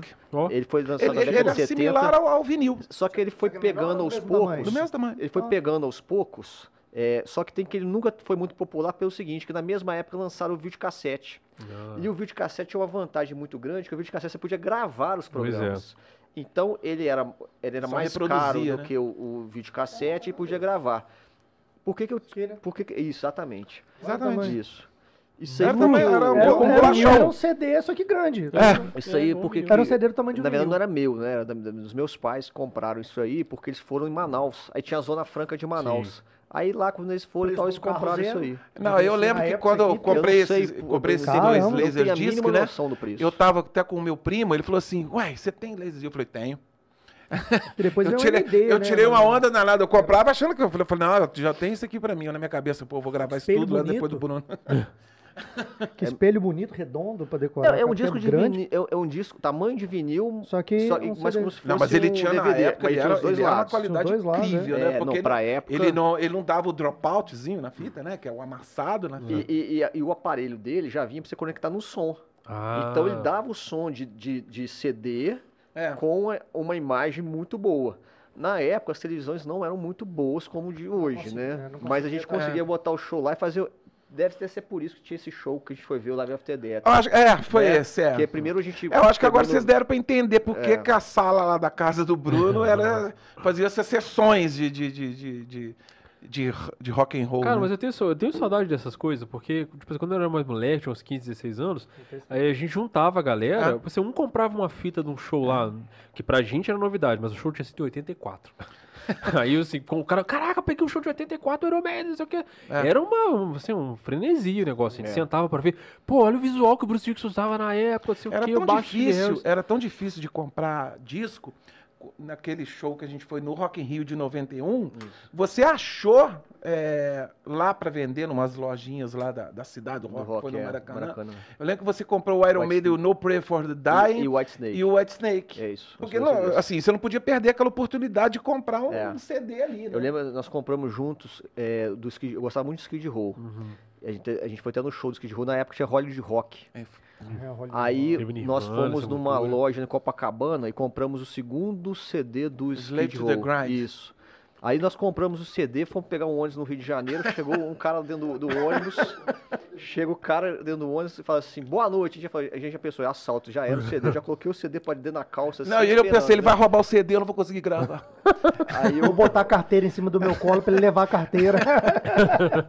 mas Não, aí, o cara, cara falou eu- boa eu- noite, mas não era assalto não, ele só queria falar lá, um, pedir uma coisa. É, pô, também o cara, eu boa noite, isso é um assalto. Mas momentos Boa noite a diferentes. todos. O show foi uma coisa a ah, compra tá, a gente foi foi abordado também de uma maneira educada quando a gente tava indo pro show do Deep Purple, né? Foi até quando o Guto... É. É, mas do, do, do, do CD teve também, não Teve, teve? também, teve isso? também. Ali foi só uma abordagem, né? É, é. Que eu lembro que eu guardei o CD pra dentro da calça, assim, com medo de roubarem o CD. Não, Rouba tudo, mas não rouba o CD, pelo amor de Deus. CD não, tá doido. Você continuou fiel ao Iron Maiden, você acompanha até hoje, né? Olha, eu, eu- O Iron Maiden pra mim é quase que uma religião mesmo, né? Na hora que vocês estavam falando, né? Ah, eu parei no- em 91, eu parei no Brave New World, eu tava quase indo embora, né? Mas eu fiquei, né? Eu não parei, não, cara, mas é que eu acho que o- o- a minha fase religiosa com o Iron. Maiden foi, pro- foi até o Final Frontier. Ele, assim, É porque religiosa eu, que eu de acho o pior faixa disco faixa. com o Bruce Dickinson. Então, Mas é mas- quando eu falo pior, é co- comparando ali com Ah, eles ele mesmo, mesmos, né? né? Sim, sim, O Bruce sim. Dixon saiu do Iron Maiden em 90 e poucos. Três. 93. E o último disco qual que foi? É, antes da Dark. saída foi o Fear of the Dark. então, por né? isso que eu parei no Fear of the Dark. O meu caso foi esse. Ele saiu, quando ele saiu, eu peguei... Perdeu o perdeu o é, gancho. Aí, aí eu Mas, cara, o, o- Agora eu não quero mais. O The X Factor tem música boa, cara. No Blaze É. não encaixou, mas tem música boa perdida ali. Cara, você sabe o seguinte, né? É, artisticamente, né? Eu É tenho muita, muita cacete, restrição ao Blaze Bailey, né? Mas sabe, cara, eu já entrevistei ele duas vezes, né? Caraca, assim, é porque eu, tra- Bailey? eu- assim, é porque eu trabalhei Como muito, assim? eu trabalhei, eu trabalhei muitos anos na TV Foda-se, né? Alterosa. Ah, Então, eu né, sou jornalista, trabalhei muitos anos na TV Alterosa, então eu usava, né, da- da- da- como jornalista da TV Os Alterosa, seus meios. eu, eu, eu, eu entrevistei o Blaze Bailey e o Paul Diano também, quando ele veio, né? É, E o Blaze Bailey, ele foi tão legal comigo, cara. Ele é um cara maneiro, né? Ele foi fala tão uma legal comigo que eu falei assim, pô, vou parar de falar mal dele. Não, eu, eu- fiquei, eu- eu fiquei assim, não é isso. Eu fiquei assim, pô, fiquei até com pena dele, cara, porque assim. Pô, ele foi. Pô, cara, acabaram com Assim, ele. com ele- Não, ele- ele- nem dele. falo mal dele, não. A questão é a seguinte, é que eu gostava do Bruce Dix, É, mas saiu, eu parei de ver, perdi o é. interesse. É, que nem mais ou menos o que, o que aconteceu conexão, comigo né, lá com o Jason Newsted e o Trujillo hoje no Metallica. sim. né? A desconexão. Aí isso aí eu con- concordo plenamente. Eu acho que não. aquele jeito caranguejo é, dele, né? exatamente. Isso me incomoda. Eu também não gosto muito do jeito dele, caranguejo, não. Né? Mas, assim, como a, a- a alma da banda continua, então, assim. É. No dia do- na ver. segunda vez o Blaze Bailey, você tava também. A gente até tirou uma foto com ele, né, cara? Porra! E o cara parece assim que, é, que sou eu. Assim, pô, eu só toquei no Iron Maiden, né? Mas. Cara, porque eu vou até falar um negócio polêmico com vocês, porque tem o disco que veio depois, o Virtual Eleven, né? Sim. O... Eu tenho, uma, eu tenho uma conexão de memória com esse disco, porque foi co- logo quando eu comecei a descobrir que o Iron Maiden existia, aí é aquela parada de você garimpar disco pra... Tipo assim, cara, ó, consegui botar a mão em mais um. É. Por um acaso, eu tava começando a fazer um sonzinho na época com os amigos, a gente tocava muito Iron Maiden, e um amigo meu tinha vários discos do Iron Maiden. Um dos que eles tinham era esse. E ele de vez em quando me emprestava uns, ele era muito xiita, não gostava de emprestar e tal. Tinha lá um santuário na casa dele, assim, com, os, com os CDs pilhados lá. Aí ele falou, não, tá, leva esse aí, porque eu acho que ele também tinha um desapego, porque ele não gostava do disco. Provavelmente é por isso que ele me emprestou. Sim. Aí me emprestou esse. Aí era o que eu tinha, mano. Eu acho que eu já tinha acessado naquela época o Iron Maiden, o disco Iron Maiden, acho que o The Number of the Beast também. E talvez o Killers. Eu acho que era o que eu tinha na, mão na época. Era doido pra ter o Live After Death. Nunca tinha conseguido botar a mão nele. Aí ele me emprestou esse, esse CD, eu cheguei em casa, já botei, já, na mesma hora eu já botei um cassete pra fazer. Já vou deixar minha cópia aqui Aham. pra eu ter como escutar. E aí, durante muito tempo, era isso que eu tinha pra escutar de Iron Maiden. Então, eu, eu aprendi a gostar desse disco porque era o que eu tinha na Ah, época. cara, é isso. Tá ali. tinha- Mas é o disco que o pessoal né? mais mete É, o pau. tem ali Steve Harris, tem Dave Murray, Ah. tem Nico McBride. Como é que vai ser ruim, né? Mas se você comparar ele com, com, com as divindades, com os clássicos sagrados, né? Ele fica bem pra trás. Mas você né? vê assim, hoje eu escuto outras coisas, né? Então, por exemplo, assim, Maroon 5 eu gosto. É, eu escuto banda- Maroon uma 5. banda boa. uma eu banda fui até no show do Rock in Rio de 2011, era Maroon 5 e Coldplay. São duas bandas que eu gosto o- bastante. O show deles é muito bom também. É, eu gosto muito de Maroon 5. É um outro estilo de rock, né? Sim, ó, tem, mas essa leva de rock mais nova tem umas bandas boas. Por exemplo, o Nickelback é uma banda Eu gosto também. que, que é, é um Eu Metallica DVD. pop. Eu nunca fui né? no Se show, o mas Metallica fosse uma banda de DVD. pop, seria o Nickelback. E o show deles é primoroso. É É, bom, o eu show. O do redondinho. Nickelback, Eu até vi, o você vê, eu, gosto, mas o eu show tava vendo é o Rock, in- o Rio, o pessoal criticando o Nickelback, pelos comentários do Rock in O Rio, pessoal né? pega Eu muito achei estranho. pé do Nickelback É, também. eu todo mundo que eu conheço que foi, até não gosta de Nickelback, falou, cara, o show é impressionante. Eu acho que é o. Nickelback, O som, a qualidade. ele é- sofre. Acho que até o Bruno já sofreu. É um preconceito às avessas, né? é. É, o- é porque o cara, é a banda é muito boa É. e o pessoal fala assim, faz tanto sucesso E que é ruim. Muito hit, tocou em muita novela, tocou em muito tudo, o É. pessoal fica meio, pô, Isso aconteceu tem com, que ser underground. com o Nightwish em 2003 também. O Night- Ah, Quando sim. o Nightwish alcançou o mainstream, que ele foi pra, pra MTV, não sei o quê, Sim. Nimo, né? Aí a galera que era da Trevosa falou assim, ah, isso aí é, É, eles têm que achar que as É bandas ruim. têm que tocar sempre indo tem pra que ser sempre a caixinha uma de. Kombi, passar fome. É porque tem uma galera que gosta de cultuar o que é desconhecido. É, só eu conheço aqui, vocês É. não conhecem. É, é, mas é, cara, no rock tem muito disso. É, tem muita banda de metalzão, tipo assim, death metal e tal, que quando toma uma certa proporção de popularidade, os fãs, ó, o Metallica cuspiram na cara do Jason quando eles gravaram One, o clipe da One. Fala assim, vocês se venderam pra mídia. É que eles fizeram o primeiro clipe, né? Foi- eles- então, foi no que eles quarto tinham disco. Dito, eles tinham dito no início de carreira que eles jamais fariam um, um videoclipe, né? Então, pois Aí é. quando eles fizeram um ano, teve gente Cuspiram que... na cara do... Não, cuspiram que se literalmente. sentiu ó. traído, Ele né? conta uma história que um fã Nossa, cuspiu no rosto e falou assim, você se vendeu pra mídia. A One, a primeira vez que eu escutei, eu acho- se não me falha a memória, foi na entrega do Grammy. Que eles fizeram uma apresentação ao vivo. Foi, é. né? Foi muito bacana. É. muito Eu, eu lembro de ter uma, assim, uma das minhas primeiras experiências com metal também foi ver o. Uma amiga da minha mãe tinha uma fita de clipe, que aí a, a minha mãe falou pra ela que eu gostava de rock, ela prestou essa fita pra mim. E aí ela, o início da fita era um clipe cortado ao One que começava com a parte do pedal duplo. Era já naquele pedaço lá. Eu- E eu, fiquei, eu- fiquei vendo aqueles quatro caras barbudos, clipe preto e branco, as imagens de guerra maluca. É. Eu Falei, cara, que- e eu tava acostumado com o heavy metal do Iron Maiden. Então quando eu bati no metal, eu falei, pô, esse negócio aqui é diferente. É. É um outro tipo de metal isso aqui. E eu fiquei também, né, entrei numa pilha com Metallica uma época lá também. Não, eu fiquei. Eu também. Teve uma época que eu fiquei. Entrevistou também? É. Esse ainda não. eu, vou eu vou dar uma olhada na minha agenda. Eu vou ver se eu Como consigo. assim, cara? Apesar de eu já ter eu tinha tirado uma foto com o James que em frente o, Ah, tá de o. Otton em 89. Tá de Quando a gente foi, sacanagem. é, só que eu essa foto ficou perdida por aí. então- Ainda era filme. Foi eu, o nosso amigo Rato. Eu não fui liberado pra ir nesse show, não, nessa Pô, será, o rato, será que é o mesmo rato que o Adriano falou? Porque o Adriano falou que tem um, um cara que chama Rato que fez o rato do rato do, do Patrulha 66. Fez Que tatuou desenho. ele. Ah, acho que. Não, não. o Rato ele, ele é amigo nosso de infância, né? Ele, a Tem gente 30 morava ali. anos que ele foi pro Rio de Janeiro. Ah, é? Não, então Não é não. É o Sérgio Rato. E ele né? é baterista, profissional. Ele é baterista, pô, muito bom eu- Ah, eu baterista. tô achando que é isso. Eu achei que é mesmo É um loiro, um loiro Eu não de cabelo conheço. comprido. Não, não é tocou, não. Ele fez um, um esboço de desenho, ele era do rolê, Não, vocês se acho, encontravam. acho que não é ele, não. Não. Acho acho que que não é ele, não. Também acho que não.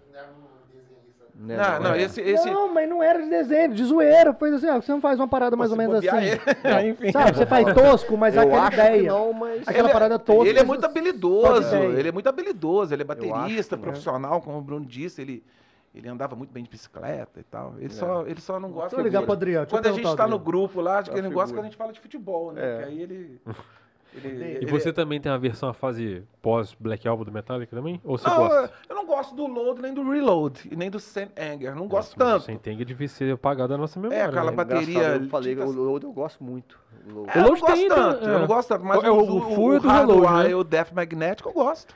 Eu gosto, Santenga. mas é igual você falou, É. é igual você falou do Iron Maiden. É, é legal É. em relação às três péssimas obras em relação ao É. resto, né? Uhum. Daquela sequência ali. Em relação aos Just For All pra trás, não tem nem comparação. É. Porque o Death Magnetic é muito bom, mas eu acho ele enjoativo. É. Eu, Eu esse gosto até mais... mais do Hardwire. Então, né? esse eu já acho um pouco mais próximo do que foi. É. Mas é doideira, né? Parece que a, a criatividade dos caras Agora. secou. É muito doido isso, né? É, isso é muito complicado. Eu, eu, eu- eu, às vezes me pego igual. Agora eu tô podendo expressar o que eu, que eu, que eu penso, né, lá no canal, né? Nada mais é do que são. Eu exponho as minhas ideias. Lá eu tenho de vez em quando. O Guto me, me ajuda demais no canal. Foi ele que, que me fez startar. Que um dia eu falei, ah, quero falar sobre o- a carreira do Black Sabbath com o Dio, mas eu não sei se eu dou conta de, de falar isso o tempo todo. Aí chamei o Guto, o Guto, ah, vamos embora, vamos, vamos, vamos gravar aí. Aí foi dali que, que foi o embrião que. Enfim, né? Eu não, falo, não tem pretensão nenhuma comercial, não, mas já tem mais de 1.500 inscritos, então até. Agora a gente Tem- também tem, é, a gente pois é. pretensão, não. A gente não queria conversar Tem, com a galera. tem muito tiozão aí que tá me acompanhando, né? Mas aí me perdi. Fa- Falar nisso, vou uma pergunta. Lebers, que, é, É, como é que assim, é o negócio acabei do me- Lebers? Ah, o, o Lebers? O, do, o of fala Vox? Labs, É. o nome. O nome. Não, mas é, é, saudações leves. É, é isso. É, só, só pra você É, remeter ao, é. ao Vox Lab, né? Só, só uma É porque, tipo assim, quando a gente for começar a fazer o primeiro episódio, eu, que eu chamo Vox Lab. Aí eu falar, pensei assim, pô, eu preciso de ter um negócio. Porque eu tinha um outro canal que. Oi? Não, que tem uma frase minha que eu falo, é. Ah, é tipo É isso, é tipo tipo isso. isso. Ah, eu, uma tinha um, saudação. Uma saudação. eu tinha um outro canal no YouTube, antes da gente juntar aqui o o nome jogo, um pouquinho. só que eu começava o vídeo falando saudações, sejam bem-vindos ao meu Ah, canal, tá. não o. Eu falei assim, cara, eu, eu queria ter, continuar tendo a saudação, mas eu não posso fazer a mesma, porque é uma outra coisa lá. Entendi. Mas eu queria remeter a quem me conhecia daqui, de lá. Aham. Aí eu falei assim, pô, o, tinha as chacretes, né? Tipo assim, bom, quem tá, quem tá com chacrinha é chacrete. Ah, quem tá, com o Leber é o quê? É um cara que Um pratica o, le- o laboratório, então ele é um Leber, né? Então, tipo, saudações Lebers. que é- Vocês tiveram a ideia perguntou? na pandemia? Foi a Foi pandemia bem que, que-. Não, foi um, um ano antes, praticamente. Porque, assim, acabou que a pandemia fez nascer muita coisa, né? É, a gente embrionou Todo muito mundo tempo, tirou as né? coisas da gaveta na pandemia. né? É, assim, Teve assim, o tempo para eu tava em home parou trabalho office, fala, Pô, que não eu tá tava em home office, de entediado, de saco cheio, aí dei hack no meu celular e A gente já Então, eu, eu tava- tentei fazer isso várias vezes, in- inclusive para falar de rock também, mas é, eu fiz vários testes assim. Não, mas de, de vocês é sensacional. Não, então, mas e- esse formato que você faz lá, de- é, o, o solo pra câmera, né? É. Que é o vlog, eu tentei várias vezes, Ah, mas chama eu não, não me achava bom bastante. Aqui eu É, me tem- sinto melhor, Tem entendeu? referências aí, né? Tem o É Gastão, você tem o tem eu. Regis É, Tadeu, você tem- né? tem você tem eu- Tem ó, aí, esses, caras esses você tá caras já sério. quase 500 mil inscritos e eles ligam a câmera e falam. É, então, Tem pois é, pois é. sai Quer dizer, eu... Quer dizer, eu- Não tem é que fórmula, se, é vo- isso aí. se vocês assistirem um, um, um meu Bruto, vocês vão morrer de rir, porque eu, agora, eu, eu sou editor, então eu dou, dou uma maquiagem. Cara, mas assim, é, é o que eu falo pra todo mundo, assim, cara. O negócio de canal no YouTube, É, tudo bem, é, a qualidade é um negócio importante, não É. sei o que e tal. Mas o mais importante é o que você tá passando. É. Se for ruim, não É. adianta, cara. Cara, Agora, se for uma um dos- formação boa, Um dos a qualidade exemplos. for ruim, funciona um dos mesmo. maiores assim. exemplos, Não. cara, é o Whindersson Nunes com celular É. de 300 reais em cima de uma caixa de sapato. Muito mais orgânico. É. É Muito isso mais aí, orgânico. cara. É, mas o conteúdo era bom.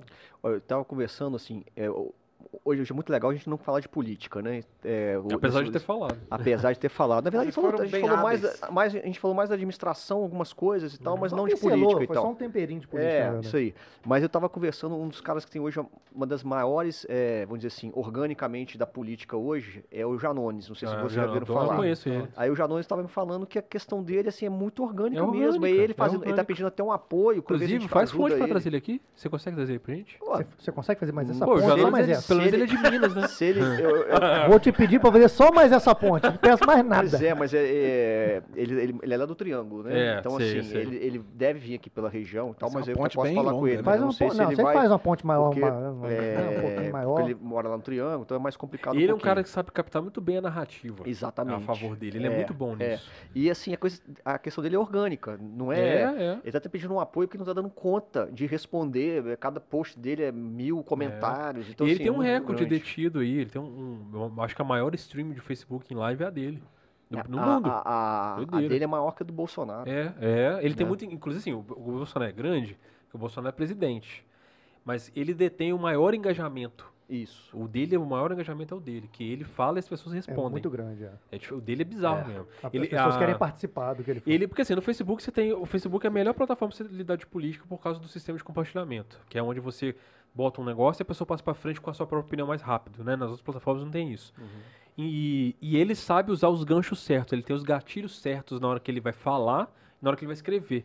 Então é muito compartilhável tudo que ele faz. Ele pegou a manha, ele pegou essa manha na, na época da greve dos caminhoneiros. Exatamente. Foi um cara que teve assim, essa... Caramba. é aqui, É. ficou aqui. É. Foi embora, mandou bem demais. pegou um raso de pólvora, né? É. O Facebook ele voou mesmo. Mas se quiser fazer essa ponte aí, Bruno, não liga não.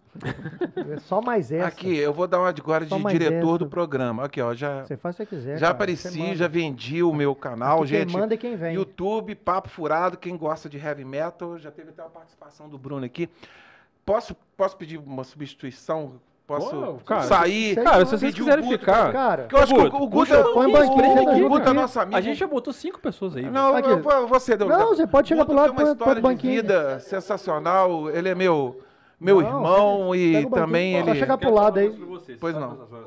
Eu sei, tô acompanhando. você entendeu o que eu quis dizer Já, quando eu já, falei já. com você, né? Aham. Só pra você ficar Pode tranquilo. passar, meu querido. Só chegar pro lado um pouquinho, senta os três aí. Ah, Pô, então, beleza. Não, só, botou- só chega a cadeira A pro já lado aí, ó. cinco pessoas aí uma vez, cara. Então, mas Isso. aqui a gente O vai- microfone chega. O, o, o o, microfone. o Guto é da galera nossa da rua. essa- A rua que eu falo assim, a gente jogava futebol, né? Morava lá perto de casa. Então, assim, um grande amigo nosso. Ele, infelizmente, há 30 anos atrás foi pro Rio de Janeiro e perdemos um pouquinho do contato Foi. diário, né? Foi. Mas vários shows nós fomos juntos e tal, não sei o quê. Depois ele voltou pra Juiz de Fora de novo. Então é irmão Então a gente não nosso. tá só conhecendo o Bruno Siqueira, mas nós estamos conhecendo a gangue do Bruno Siqueira. Quase isso. Tô conhecendo o Bruno Siqueira. A turma fica melhor, turma, né? né? A turma, né? A- a fala turma da patota, pelada. Né? A mãe chega e fala, pô, patota, mas, pô, mãe, patota não se fala. Tem que dar uma renovada aí, né? Não, é, é. Aí dessa turma também, depois se vocês quiserem convidar, tem o meu primo, que hoje é vereador. Ah, claro, O o Marlon. Marlon. É. Pode crer. É. Pode crer. Ele é da turma também, que Então, eu morava não lá tenho, perto de não tenho também. contato com ele. O- Mas- a, a nossa Sim, turma sim. lá, Puxa aí, puxa aí, ó. a nossa turma lá, cara, eu- a da, tá, pra quem é de de fora pode se localizar melhor, né? Ali a Rua Severino Meirelles, né? Igual ele falou no início, né?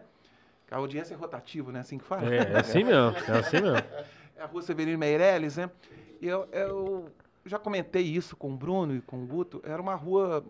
A, gen- a nossa galera era muito plural, sabe? Uhum.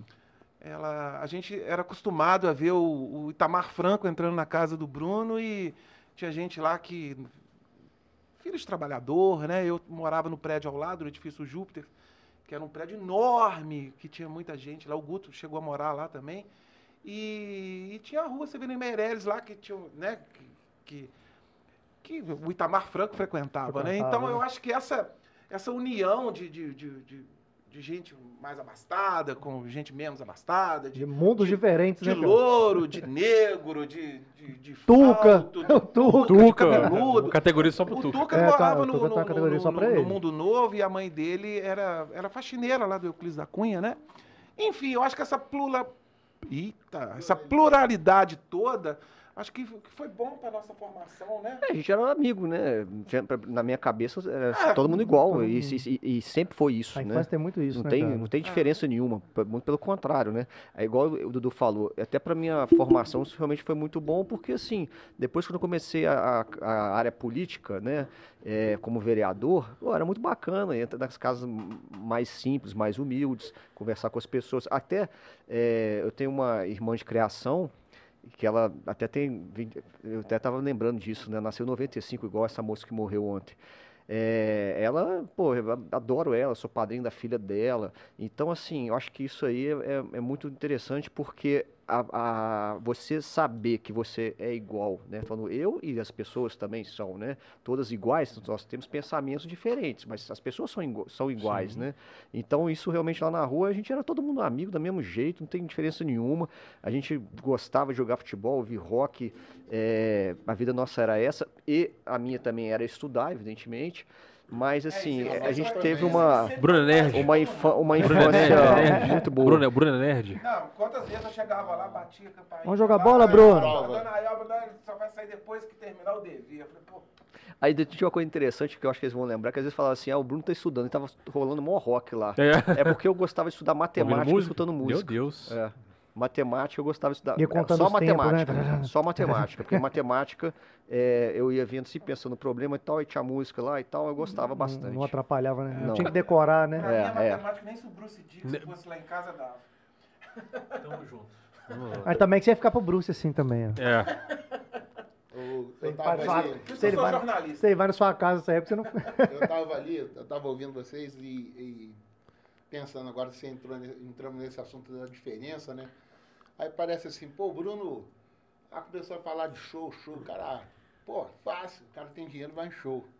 Pô, mas é, a gente está contando, a gente começou em show em 80, 90.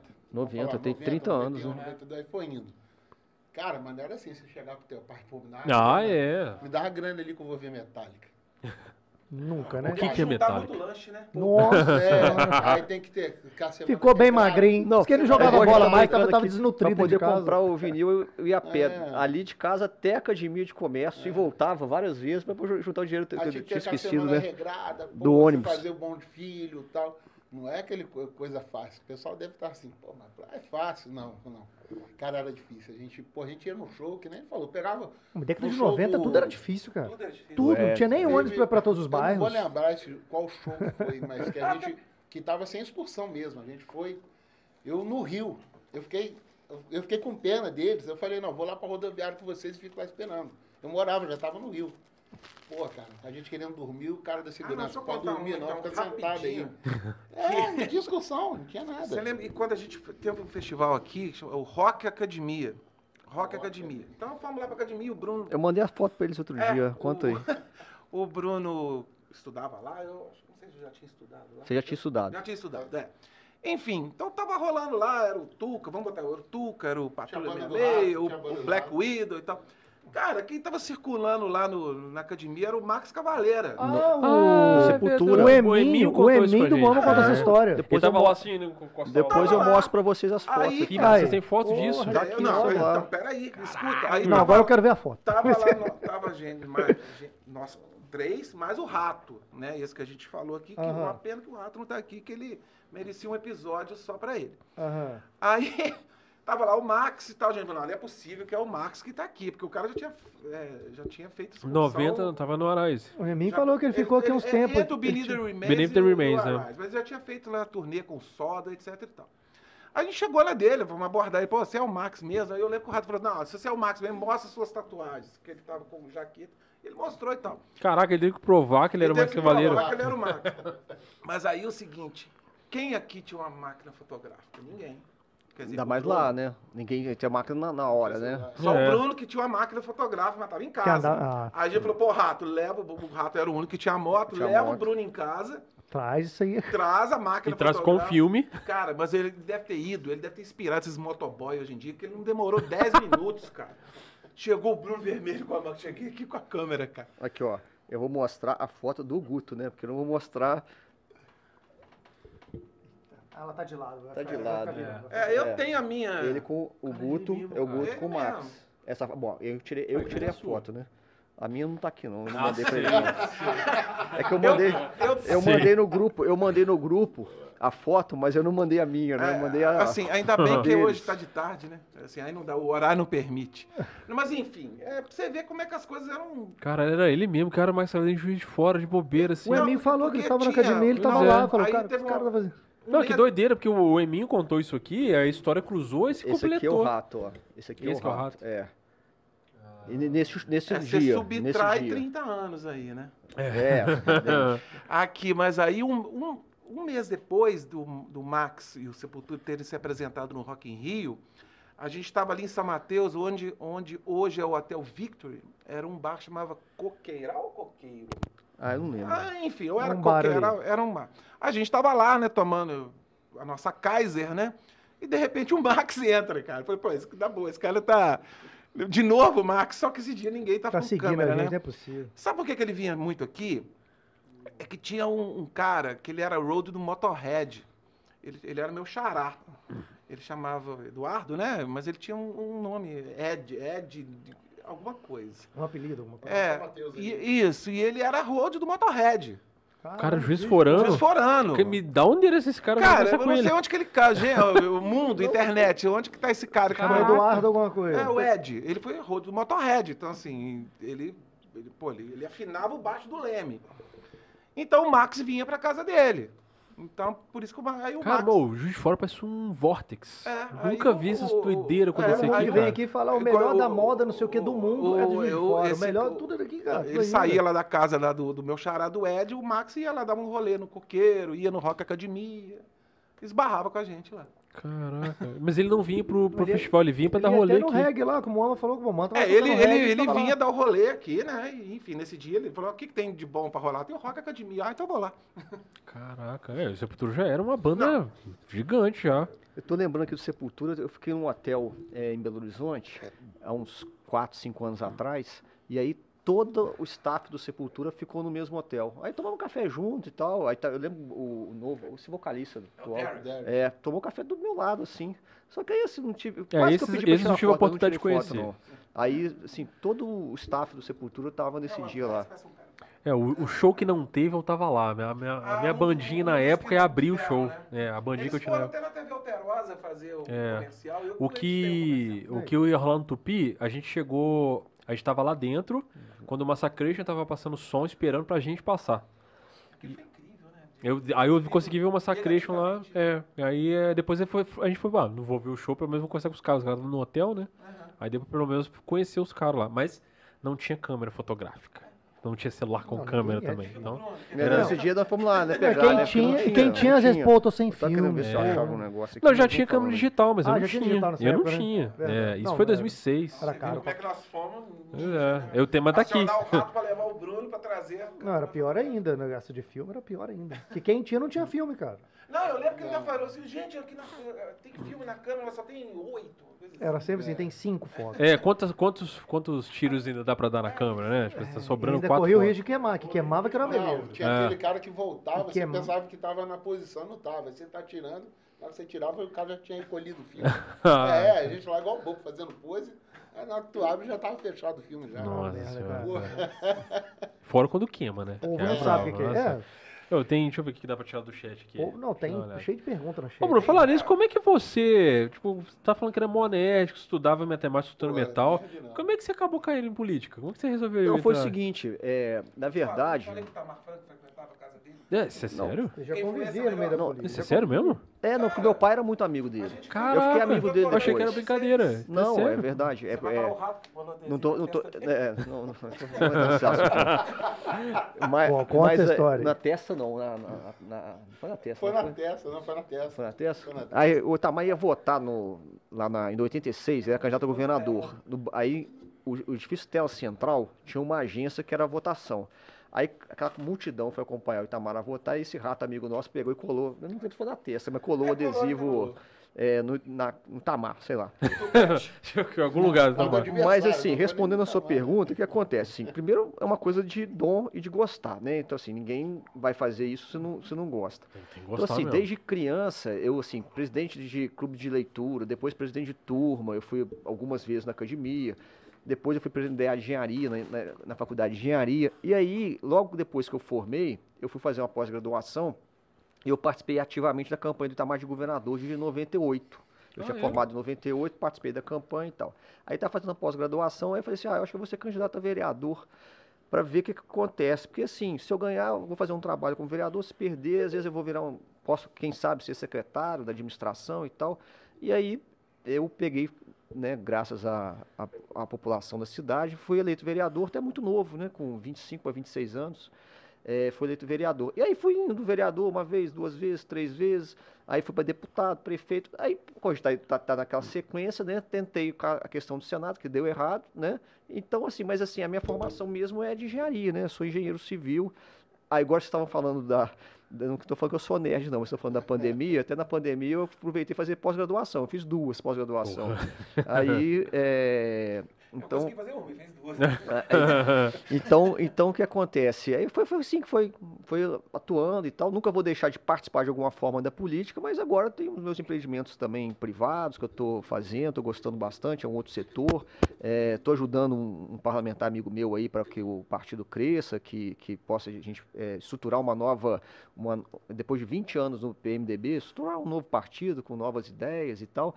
Então, assim, a gente está, eu, particularmente, estou dessa forma, assim, trabalhando na área da política meio é, junto a um parlamentar, um amigo e tal, mas também com questões privadas hoje. Mas a política eu gosto muito. Infelizmente, né, aí vou falar, eu acho que é, houve uma criminalização da política muito É, grande. E banalização né, também. E né? banalização.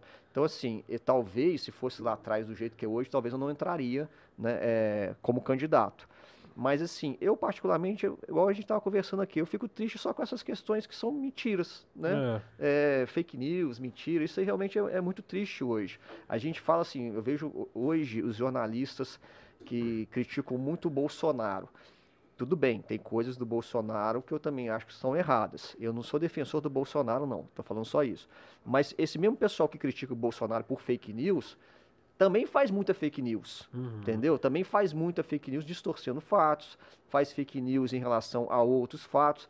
Então acho que a gente está precisando chegar mais na questão do equilíbrio, sabe?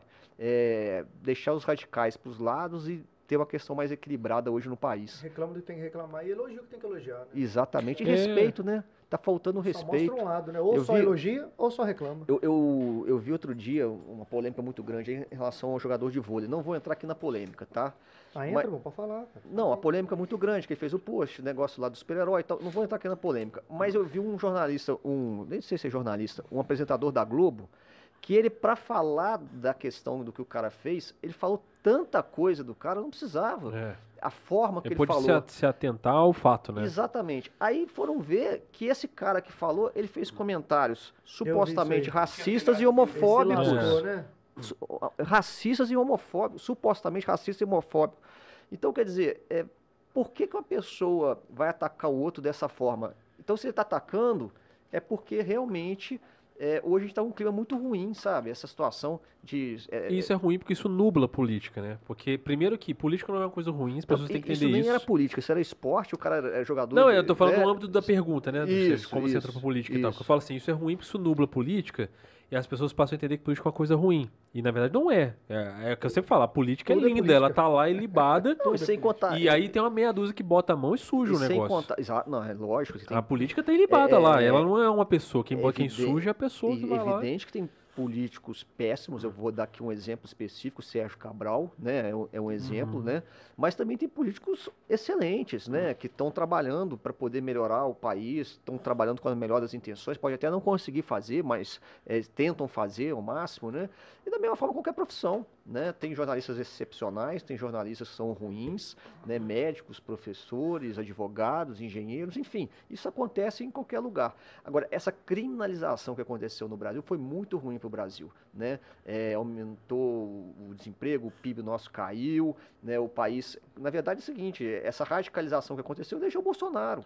Exa- então, é, assim, Com certeza. é, fizeram tanto radicalismo de uma certa forma Uhum. que acabou o quê? Acabou tendo uma facada em Juiz de Fora. Essa facada ela vem de um radicalismo, vem de uma pessoa que, pelo que a gente viu em relação às decisões judiciais, tem uma perturbação mental, vamos dizer assim, né? E que está presa, que fez um atentado ao candidato a presidente em Juiz de Fora, né? E que isso foi um efeito nacional. Quer dizer, você vê como é que está a política, né? A É, política ela, passou do mundo da, ela, ela saiu do de mundo das né? ideias e Virou foi pra paixão ponte que- física é. mesmo, né? Duque de Caxias já morreram três vereadores esse ano assassinados, É. né? Então virou, assim, virou igual torcida de futebol, igual sai lá e se Exatamente. mata do lado de fora. que é cara. outro absurdo, É né? outro Futebol é para você divertir, para você É, só levou pro é, lado da paixão, aí acabou. Exato. Então, mas é justamente porque a gente aqui, é, a nossa democracia re- recente, é muito, muito recente, né, inclusive, e as pessoas agora que estão querendo despertar para isso, estão muito imaturas para poder vivenciar isso também. De nos poder sentar com uma pessoa que pensa diferente, ouvir a pessoa e concordar em discordar. Velho, beleza, isso aí é sua parada. Né? A pessoa O cara ama, quer dar a verdade dela. é a- não, é o que eu tô te falando aqui. que vai É. votar em X e já te odeia. É em segundos. Não, e, e o que eu tô querendo dizer é o seguinte, que a, política em si, né, a- é a melhor forma de você fazer as coisas. A democracia é a melhor forma de você, e politicamente falando, é a melhor forma de você resolver os problemas da sociedade e tal. É. Talvez a única forma. E a forma como tem sido, sido feita pelas pessoas, da forma como tem sido feita, tem estragado o processo. É interessante, ele estava falando tanto de fake news, né? Você pode ver assim, a gente está comentando algumas coisas a meu respeito. Nada foi falado por mim. Pois é. Tem algum dos boatos que criaram que eu falei? Alguma coisa? Não, era tudo que é uma foto que eles inventam, faz um texto e tal. Nada que eu tenha falado. Até porque dizer, parece que você é bem reservado, né? Você não é um cara de ficar botando muita opinião na internet, de fazer muita coisa. Poxa, mas assim, eu disputei duas campanhas de prefeito, primeiro e segundo turno, quantas entrevistas deu eu várias dei, entrevistas, deu- quantas coisas ficaram gravadas, faladas e tal, e não tem nada. Então, pois né? é. Quer dizer, não tem Não porquê. pegaram nenhuma polêmica. Exatamente. É Exatamente. Nem pra querendo contorcer. responder por ele, mas eu desconheço algum, algum pedido que o Bruno não vá. É, Você vê, ele é- tá aqui. Eu acho que a, que- a questão do respeito é muito importante. né? Hoje eu penso muito isso, é respeitar as pessoas, as diferenças, né? A, a pessoa que é diferente também tem que respeitar quem né, é de uma outra forma, para poder exatamente a gente conviver em harmonia. Infelizmente, as redes sociais, elas são muito boas para um lado, mas ao mesmo tempo elas acabam levando para o outro. Tem que ter um. É, eu percebo o seguinte: é, quando você segue um tipo de ideia, você só vai recebendo informações daquele tipo de ideia e acaba você ficando com a sua É, cabeça isso aí muito não, é uma sensação, lado, não. Isso, é, né? isso aí é fato, porque é, o fato, algoritmo algori- trabalhando pra te entregar. Exatamente, é o é. algoritmo né, das redes sociais que te levam a isso. Então, acho que você vai se radicalizando naquilo. E você não pensa que você tem uma outra visão também. Você tem É outras o, pessoas. é o processo da bolha. É, a Inclusive bolha, é o seguinte, exatamente. a gente, a Exatamente. gente, o ser humano mudou comportamentalmente por causa dessa bolha. Porque quando. Porque funciona assim, né? A plataforma quer que você fique o máximo de tempo possível ali. Então, para ela tornar a sua estadia agradável, ela te entrega aquilo que se aproxima do que é agradável para o você. quer. Então, quando você recebe alguma coisa que você não gosta, você tende a rejeitar aquilo e sai fora. Então Exatamente. ele te bota numa redoma onde você se acostuma e se habitua que só a sua verdade e só aquilo que você gosta é o que é certo. Só que quando você vem pro mundo real aqui fora, a pessoa que está sentada ali do seu lado pensa diferente de você. É exatamente Aí isso. a pessoa não sabe lidar. Eu acho que essa, essa tensão de opiniões que a gente tem vivido é em detrimento das pessoas estarem passando tanto tempo dentro dessa bolha e não saberem mais conviver em sociedade. O cara não sabe reagir com argumento para conversar com uma pessoa no mundo real mais. Porque é muito fácil você estar atrás de um teclado e falar, se você é maluco, você é o doido, a minha opinião é que tu conta aqui, ó, e xingar o cara e sair fora. A gente fala Agora- na internet não existe. é, só existe eu tô certo, você tá errado. É, mas tanto é que os machão, o- como é que eu digo? Os gladiadores do teclado. Um amigo nosso veio aqui e falou que são os gladi- porque ele é lutador, ele fala que os caras metem muito pau nele pela internet. Porque é lutador, o cara não vai falar na cara dele, né? Aí fala, são os gladia- gladiadores do teclado. É. Porque a- por trás do teclado, e, e tem estudos que falam isso, que o cara atrás do teclado, ele cria uma certa segurança porque ele- você não tem um contato físico. Então aquela falsa sensação digital deixa ele maior. Agora, pessoalmente, o cara murcha. Né? Porque socialmente o cara não sabe mais fazer aquilo ali. Com certeza. Isso E tá nem, e nem aceita, atravessando é, não os aceita o contrário, porque ele tá o dia inteiro aqui só, só sendo agradado. Concordo, concordo. É. É, Na hora que ele escuta um, um contrário, fica doido. é verdade. Tá cheio de perguntas aqui, inclusive perguntas polêmicas. Mentira, polêmicas não. Tem pol... Não, tem polêmica? Deixa eu ver. Se tiver, a Ah, gente faz. menos, Se menos. tiver, a gente faz também. O Bruninho trouxe dois assessores pra, pra responder pra ele aqui, se for Não, muito amigo. polêmico. É, pra chegar no Bruno tem que Assessor passar de na tropa. infância. Não, eu já trabalhei com ele, mas sabe. Assessor de pelada, de rock. exatamente. Porra. Não, mas é porque que eles são meus assessores? Eu também sou assessor deles. É. né? Ah. Nós só temos assessores aqui hoje. Mas já briguei muito com ele também, velho. É? Pô, eu sou chato. Você que é chato ou o Bruno que é chato? Não, não, ele é gente boa. Chato, cara- Não, ele brigou, ele brigou com a rua inteira. Ah, né? é? Então, Até, o Tuca, até o Tuca obrigado. É? Tuca, é. é uma briga de pelado. Ah, briga de pelada, pelada nossa era igual final de Libertadores. É. Não, mas não dá uma briga. O pessoal do chat comigo tá não foi briga mandou de, bastante Não, pergunta não, aqui no não, chat. é. de briga, não, né? Não, é. É. O pessoal no chat mandou bastante pergunta. Carla Dili, não sei. Ah, eu Neuro- conheço, ela é gata ela, hein? Neuro, Ela mandou. Neuropsique mandou um, Rock and roll. um rock and roll pra nós. Beijo aí. pra você, meu amor. Aqui, você tava falando sobre a alternância de poder, né? O cara mandou aqui, ó. Será que foi saudável para a JF ter ficado tantos anos sob o comando do trio Custódio Tarcísio Bejani? Hoje colhemos reflexos de uma cidade que cresceu, mas dinheiro não corre, só na mão de meia dúzia. Eu acho que o- cada um desses três que você citou, eles tiveram seus lados positivos, como no meu caso também, o lado positivo e o lado negativo, tá? É, eu, particularmente, assim, vou falar do custódio, acho que ele fez uma grande, na minha opinião, uma grande administração na década de 90. É, no- nessa última, se eu disputei com ele, que eu tinha críticas a fazer. A administração, não a pessoa dele. É, que eu acho uma pessoa muito correta, que eu respeito muito. O Tarcísio Delgado, eu apoiei o Tarcísio é, na eleição de 96, eu era estudante, mas na de 2000 eu era candidato. Então eu fui no palanque com o Tarcísio e fui vereador de, apoiando ele, tá? Então acho também que ele fez muitas coisas importantes para a cidade. O Bejano eu fui oposição a ele, né? Participei de uma comissão parlamentar de inquérito na época, né? Mas ele também tem o seu valor, né? Tem, tem o, seu galera tem apego uma popular, paixão né, né? por ele, tem o seu apego popular, então também tem essa situação, tem os seus erros e tem os seus acertos. Então, assim, eu acho que isso aí é natural, acontece em, em várias cidades, Juiz de Fora tem os seus problemas, mas é uma cidade excelente para se viver. É, né? mas eu acho que o cara corroborou com o que você falou, que mais cedo alternância de poder e tal. Deixa eu ver aqui. Aí, ó. Essa, essa daqui rodava muito na época também. A menina mandou aqui. Por que. Pergunte pra ele por que ele abandonou a cidade. Hashtag parei, kkkk. Não, eu já expliquei, né? É, Foi a situação de tentar ser candidato a senador, como o Itamar Franco fez lá em 1974. É, o Itamar foi candidato a senador, ele saiu da prefeitura, foi candidato em 1974 a senador e ganhou a eleição. Eu perdi a eleição, faz parte, e foi o que aconteceu. Legal. Tem uma outra aqui no, no chat, ó. Bruno, você com seu histórico também familiar, aonde foi o erro seu e dos outros governos em ver JF estagnar? Pois uma cidade que foi a- apelidada de Manchester Mineira hoje está, é, hoje está sim estagnada. Olha, eu acho, eu falo muito isso, eu acho um grande problema que Juiz de Fora teve nas últimas décadas foi a guerra fiscal. A gente tem uma proximidade muito grande com o Rio de Janeiro e com isso o ICMS do estado de Janeiro, porque tem o royalties do petróleo lá muito Sim. forte, não agora nesses anos, mas nos anos anteriores, forte. eles abaixaram o ICMS e aí muitas empresas, ao invés de ficarem em Juiz de Fora, iam para Três Rios, para cidades próximas, mas no estado do Rio de de Janeiro, por conta de imposto. Então, por exemplo, ICMS é, é- é fácil explicar uma coisa. Por exemplo, ICMS da gasolina, tá? Se você tirar o ICMS da gasolina no estado do Rio, a gasolina lá vai ser, estou chutando aqui, tá? 5,50. E a gasolina aqui é 7 reais, tá? 6,90. Porque né? o valor do CMS é Porque o diferente. ICMS é estadual, é um imposto Sim. estadual. Então eu acho que, na minha opinião, isso atrapalhou muito a cidade. Em contrapartida, a gente também teve tanta coisa boa para a cidade que aconteceu né, nos últimos anos. Uhum. Nós tivemos eh, desenvolvimento em relação ao comércio, desenvolvimento em relação a universidades, hospitária de saúde, né? É, então, educação, saúde, desenvolvimento é, em relação a serviços, enfim, a cidade também cresceu muito. O a cidade serviço aqui cresceu demais. Acho Demais, o domínio hoje em dia é demais. serviços, né? tem problemas, a cidade tem. A parte de Ela- indústria, de indústria e... Indústria tiveram que- mais problemas. A topografia atrapalha. A gente estava para trazer uma, uma indústria muito grande para Juiz de Fora. O governo do estado, infelizmente, naquele momento não ajudou como deveria, na, mi, na minha opinião. E essa indústria poderia trazer mais empregos. Mas não é só a indústria que resolve o problema de Não, cidade. é né? um conjunto de, de É um fatores. conjunto Mas de esse é um fatores. deles, né? É. Tem mais uma aqui, ó.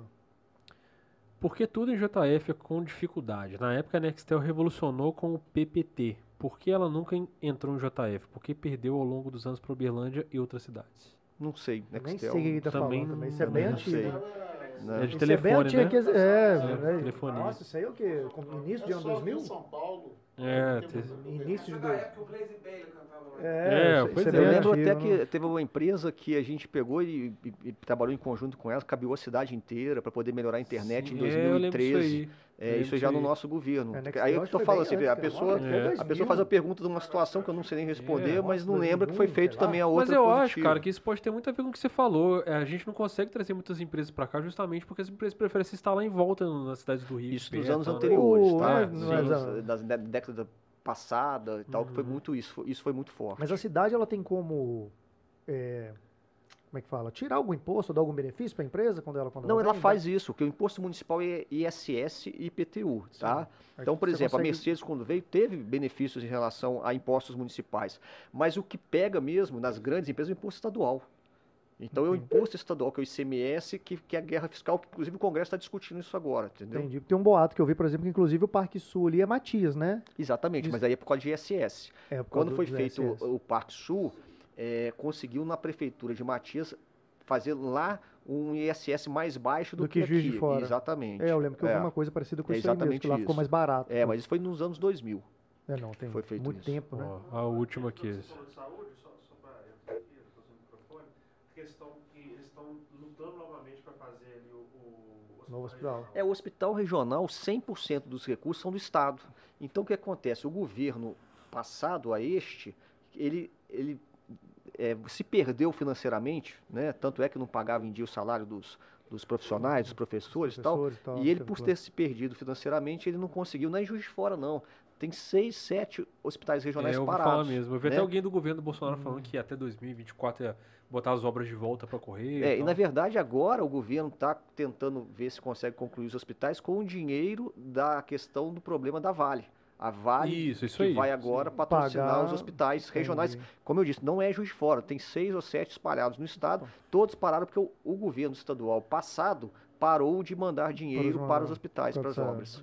O dinheiro é do estado, não é da prefeitura. Virou uma moeda de troca, porque toda a população sempre reclamava e batia isso. É, isso virou moeda de candidatura, né? É, sempre é levantada a pauta de que, ó, tanto para vereador até- quanto para prefeito, né? até- eu vou fazer, Até né? em 2016 eu falei claramente isso. Esse é um projeto que a gente não, não consegui, nós não conseguimos concluir em 2016 porque o Estado parou de mandar o recurso para as obras do hospital. E a gente cansou de ir lá brigar até com Uhum. o Estado, não é parou de ficou quieto, não. Nós brigamos o tempo todo, mas ficou tão complicada a situação do Estado, que vocês vão lembrar, que parou de Eu ir o zona, funcionalismo. tava zona. né? O pessoal até reclama que, que, tipo assim, toda vez que... várias eles- greves, né? É, o pessoal fica reclamando disso e usa disso pra bater em prefeitura. Ele fala assim, ah, mas aí, ó, largou lá o hospital, cara. O pessoal nem faz ideia como é que funciona, né? Sim. Cara, pra uma última aqui, ó. Bruno, é. Como é que é? Bruno, você- o que você acha dos outros governos em JF? De JF está, está estagnada. Deixa eu, ter, peraí, deixa eu tentar entender o que ele falou aqui. É, as perguntas grandes. É, pe- é, Bruno, onde foi o erro dos outros governos em JF? Aí eu acho que ele quer dizer que é porque a cidade, pois a cidade está estagnada. Uma cidade que foi apelidada de Manchester Ah, eu li Mineira. É, eu li eu essa, já Ah, já respondi, foi? eu respondi, Ah, eu não, respondi. então tá. Tem uma outra aqui, ó. Aqui, aqui, aqui já fala da família, fala dos amigos. Agora, agora o pau vai cantar. Mentira. ó, na lá. São várias perguntas em uma só. Deixa eu tentar entender assim, ó. Primeira.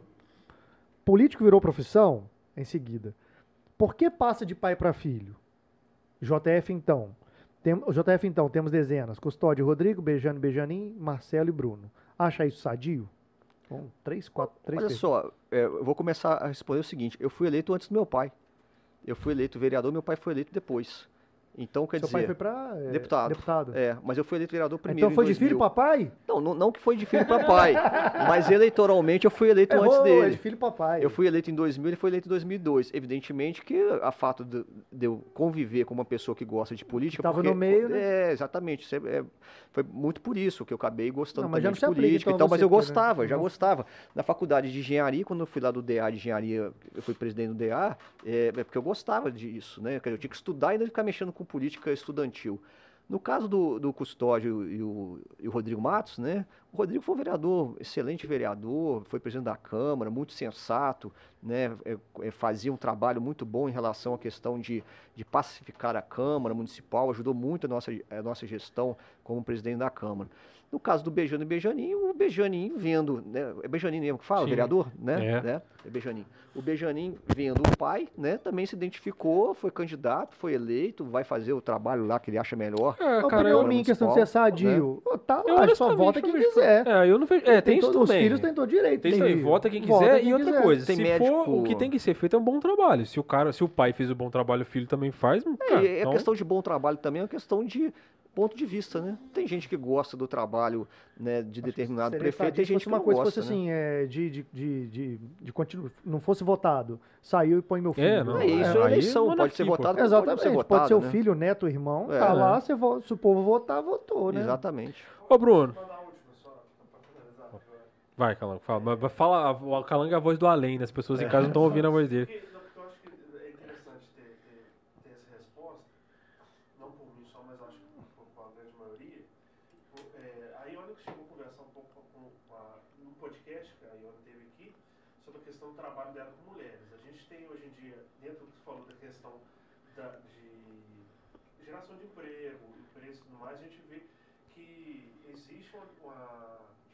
De alguns bairros afastados, a questão de geração de renda e tudo mais. É, na sua época, eu, eu, eu, cheguei a votar, né? muitas pessoas votaram em você, é, mas não é o caso. A questão do trabalho um, social, trabalho voltado a pessoas em situação, porque hoje em dia tem criado, tem nascido outros bairros, tem bairros que não tem tanta assistência e tudo mais. Como é que é a sua visão sobre isso e como é que faz para tentar resolver ou sanar um pouco essa situação? É, qual é a melhor forma? É Resume a pergunta ali. É, a cidade, o Estado pode fazer alguma coisa? Meu Deus do céu, que pergunta gigante. Bom, resume é, aí para o pessoal ouvir, que o pessoal não ouviu, não. Pra, pra, é, começando, você até falando Como é que faz mulheres, um trabalho social legal? É interessante falar assim, porque a gente vai lembrando, né? A falta de emprego, tudo mais, mais afastado, porque, entendeu?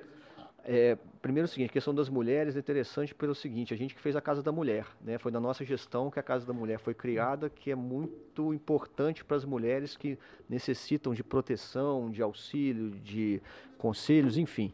Então é só mais um registro aí que a gente acaba esquecendo né, das coisas que a gente fez. Mas em relação à sua pergunta, isso não é uma pergunta para ser respondida no sentido só de município e prefeitura. Ela é uma pergunta para ser respondida no contexto generalizado. Né? A gente está vendo uma pandemia, Estou falando objetivamente de hoje, de né? Agora, né? A gente está tá vindo de uma pandemia, está saindo dela, né? É, e, inclusive, o Congresso está discutindo isso. É, é, a discussão do momento, né? A questão do auxílio, se vai ter recurso federal para várias pessoas. Isso é uma parte da resposta que eu quero dar, tá? Que é uma questão social muito importante.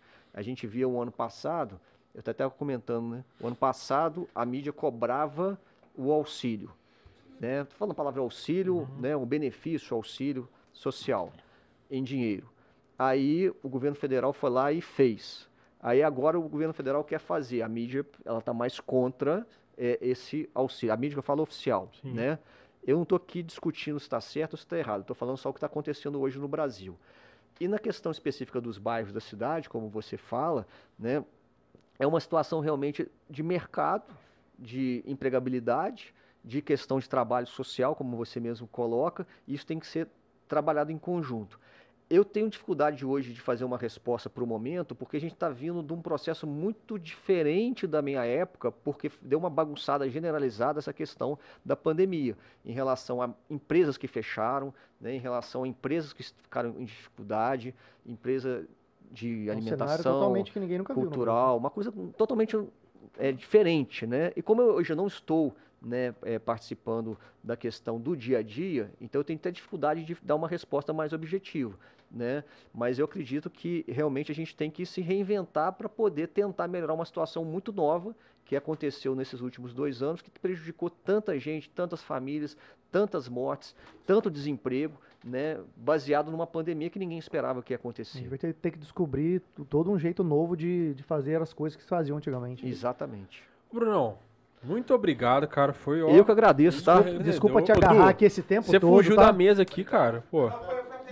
Dudu. Ah, é? Ah, Obrigado você também por ter polícia vindo. te ligou aí, né? Vamos fazer um depois um episódio aqui do, do Papo Furado. Do Papo Furado. É uma honra e prazer. Tinha que, tinha, inclusive, chamar o nome do nosso podcast, tinha que chamar de esse. gente pra fazer a autoridade da. a- a autorizar as, as histórias do Bruno aqui. Ainda bem que tinha gente pra chancelar aqui embaixo. É tudo. É jornalista, ele veio, ele veio também pra escrever. Se eu ali te já. falar uma coisa que eu tenho dificuldade de falar mentira, Aí, ó. entendeu? Ó, Tem muita Mandou, ó. Bruno Siqueira. Auditor, né? Não, mandou bem, cara. Eu acho legal, Obrigado, o pessoal vai valeu. gostar. Eu, eu senti muita transparência, inclusive. Oi? Ah, o Pedro chegou. tarde. Chegou Pedrinho. Pô, atrasado, demorou Pedrinho. muito. Pedrinho é, cara, enciclopédia humana. Vai sentar aqui e vai mandar um monte de perguntas. E foi candidato também, né? Foi, só foi, candidato. É, mas eu acho que foi um negócio bem transparente, um papo que eu acho que o pessoal não, não teria acesso por outras mídias. E, Com cara, certeza. fica, né, pra vocês principalmente que já estão aqui, pra quem tá vendo, ou posteriormente vai ver, fique aberto para que outras pessoas tenham, venham aqui fazer a mesma coisa. É, é informal, assim como é informal para a população. A gente não tem compromisso técnico nenhum aqui. Normalmente as dúvidas que a gente tem são as dúvidas que a maioria das pessoas tem e não são respondidas em lugar nenhum. Ou se são, são respondidas, igual você falou, por terceiros de qualquer forma. E perguntas mais leigas, né? Que é o que a É. pessoa às vezes queria fazer. E pra mim, a parada da mesma maneira foi descobrir que o Bruno é fã de Iron Exato. Maiden. E já vai ficar registrado aqui, próximo Rock in Rio, nós vamos junto, hein? Chamar Cê- o Tuca, Tuca, tu? Bruninho. É, e o Bruno já falou, Esse aí. aí e o tu. Bruno já falou aí que se ele se candidatar de novo, o secretário vai ser o Tuca e o único o trabalho dele vai ser de captar dinheiro pra trazer o Iron Maiden de Juiz de Fora. Aí, ó, Nossa, aí, ó, o- quem o- falou é você. Mas cara. foi eu que falei, tá? É só sugestão aqui, tô dando O sugestão. Bandas Novas vai ser um mini Rock in Rio da Zona da Mata. Vai ser gigante. Quer deixar um recado pra galera? Ó, eu queria agradecer, agradecer aí todo mundo, né, que tá nos assistindo. Eu sei que depois vai ver com, com calma no YouTube também, algumas pessoas. Mas foi um prazer estar com vocês que aí, bom, batendo cara. esse papo bem informal, né? É porque realmente a gente, quando tá na prefeitura, acaba que não é nem a gente, é, são os É. órgãos de imprensa, a formalidade, como eu disse, enfrentando aí diversas fake news aí durante todo o mandato. E a gente tem a oportunidade de falar, né, do nosso jeito, da forma que a gente é, É com mais aí. tranquilidade. É- Essa é a parada, você pegou o espírito. assim. É, então é isso isso aí. aí. Então, Central, moçada, ó. Central. Obrigado a você Galera, aí, obrigado você que vai acompanhar pergunta. esse papo que, vai, que assistiu até agora, você que viu depois, não tem problema também. Se curtiu, se inscreve aí no canal. Se inscreve também no Papo Furado, que é um canal maneiraço do Du. Você gosta de botar. Inclusive, cara, ó, as pautas Nerd também são maneiras. Eu vi você discutindo lá sobre o Christopher Reeve. Eu também acho que é o melhor Superman é o Christopher Reeve. Tá certíssimo. Não tem. É porque quem fala de Cavill é porque não conhece o Tem que Christopher Reeve. discutir né? o segundo lugar, que o primeiro não. É, primeiro. O, a- é, o Superman foi baseado no Christopher Reeve. E só eles, a galera só não sabe. Só não sabe, não tem que pesquisar isso. O Reeve fez um dia, um disco, fez um filme que chama Samurai in Time, né? Ah, ó, então pronto. Então, é, ó, tudo. Então, galera, se inscreve no canal. Mais uma vez, obrigado, Bruno, por ter topado vir aqui. Eu Obrigado, agradeço. Obrigado Fica aí o convite amigos, a- a- ao André Janones. Quiser assistir algum dia, vem aí também. Nosso amigo aí. Bruno vai fazer uma ponte. Bruno vai fazer uma ponte aí. Aqui, é. A última ponte, a talvez, maior que o Bruno vai fazer. vai fazer agora. Ma- A maior ponte da a história da maior vida. ponte que o Bruno vai fazer, vai ser essa. Gente, muito obrigado e saudações, Lebers. Até Valeu, a próxima pessoal. aí. Valeu. Valeu.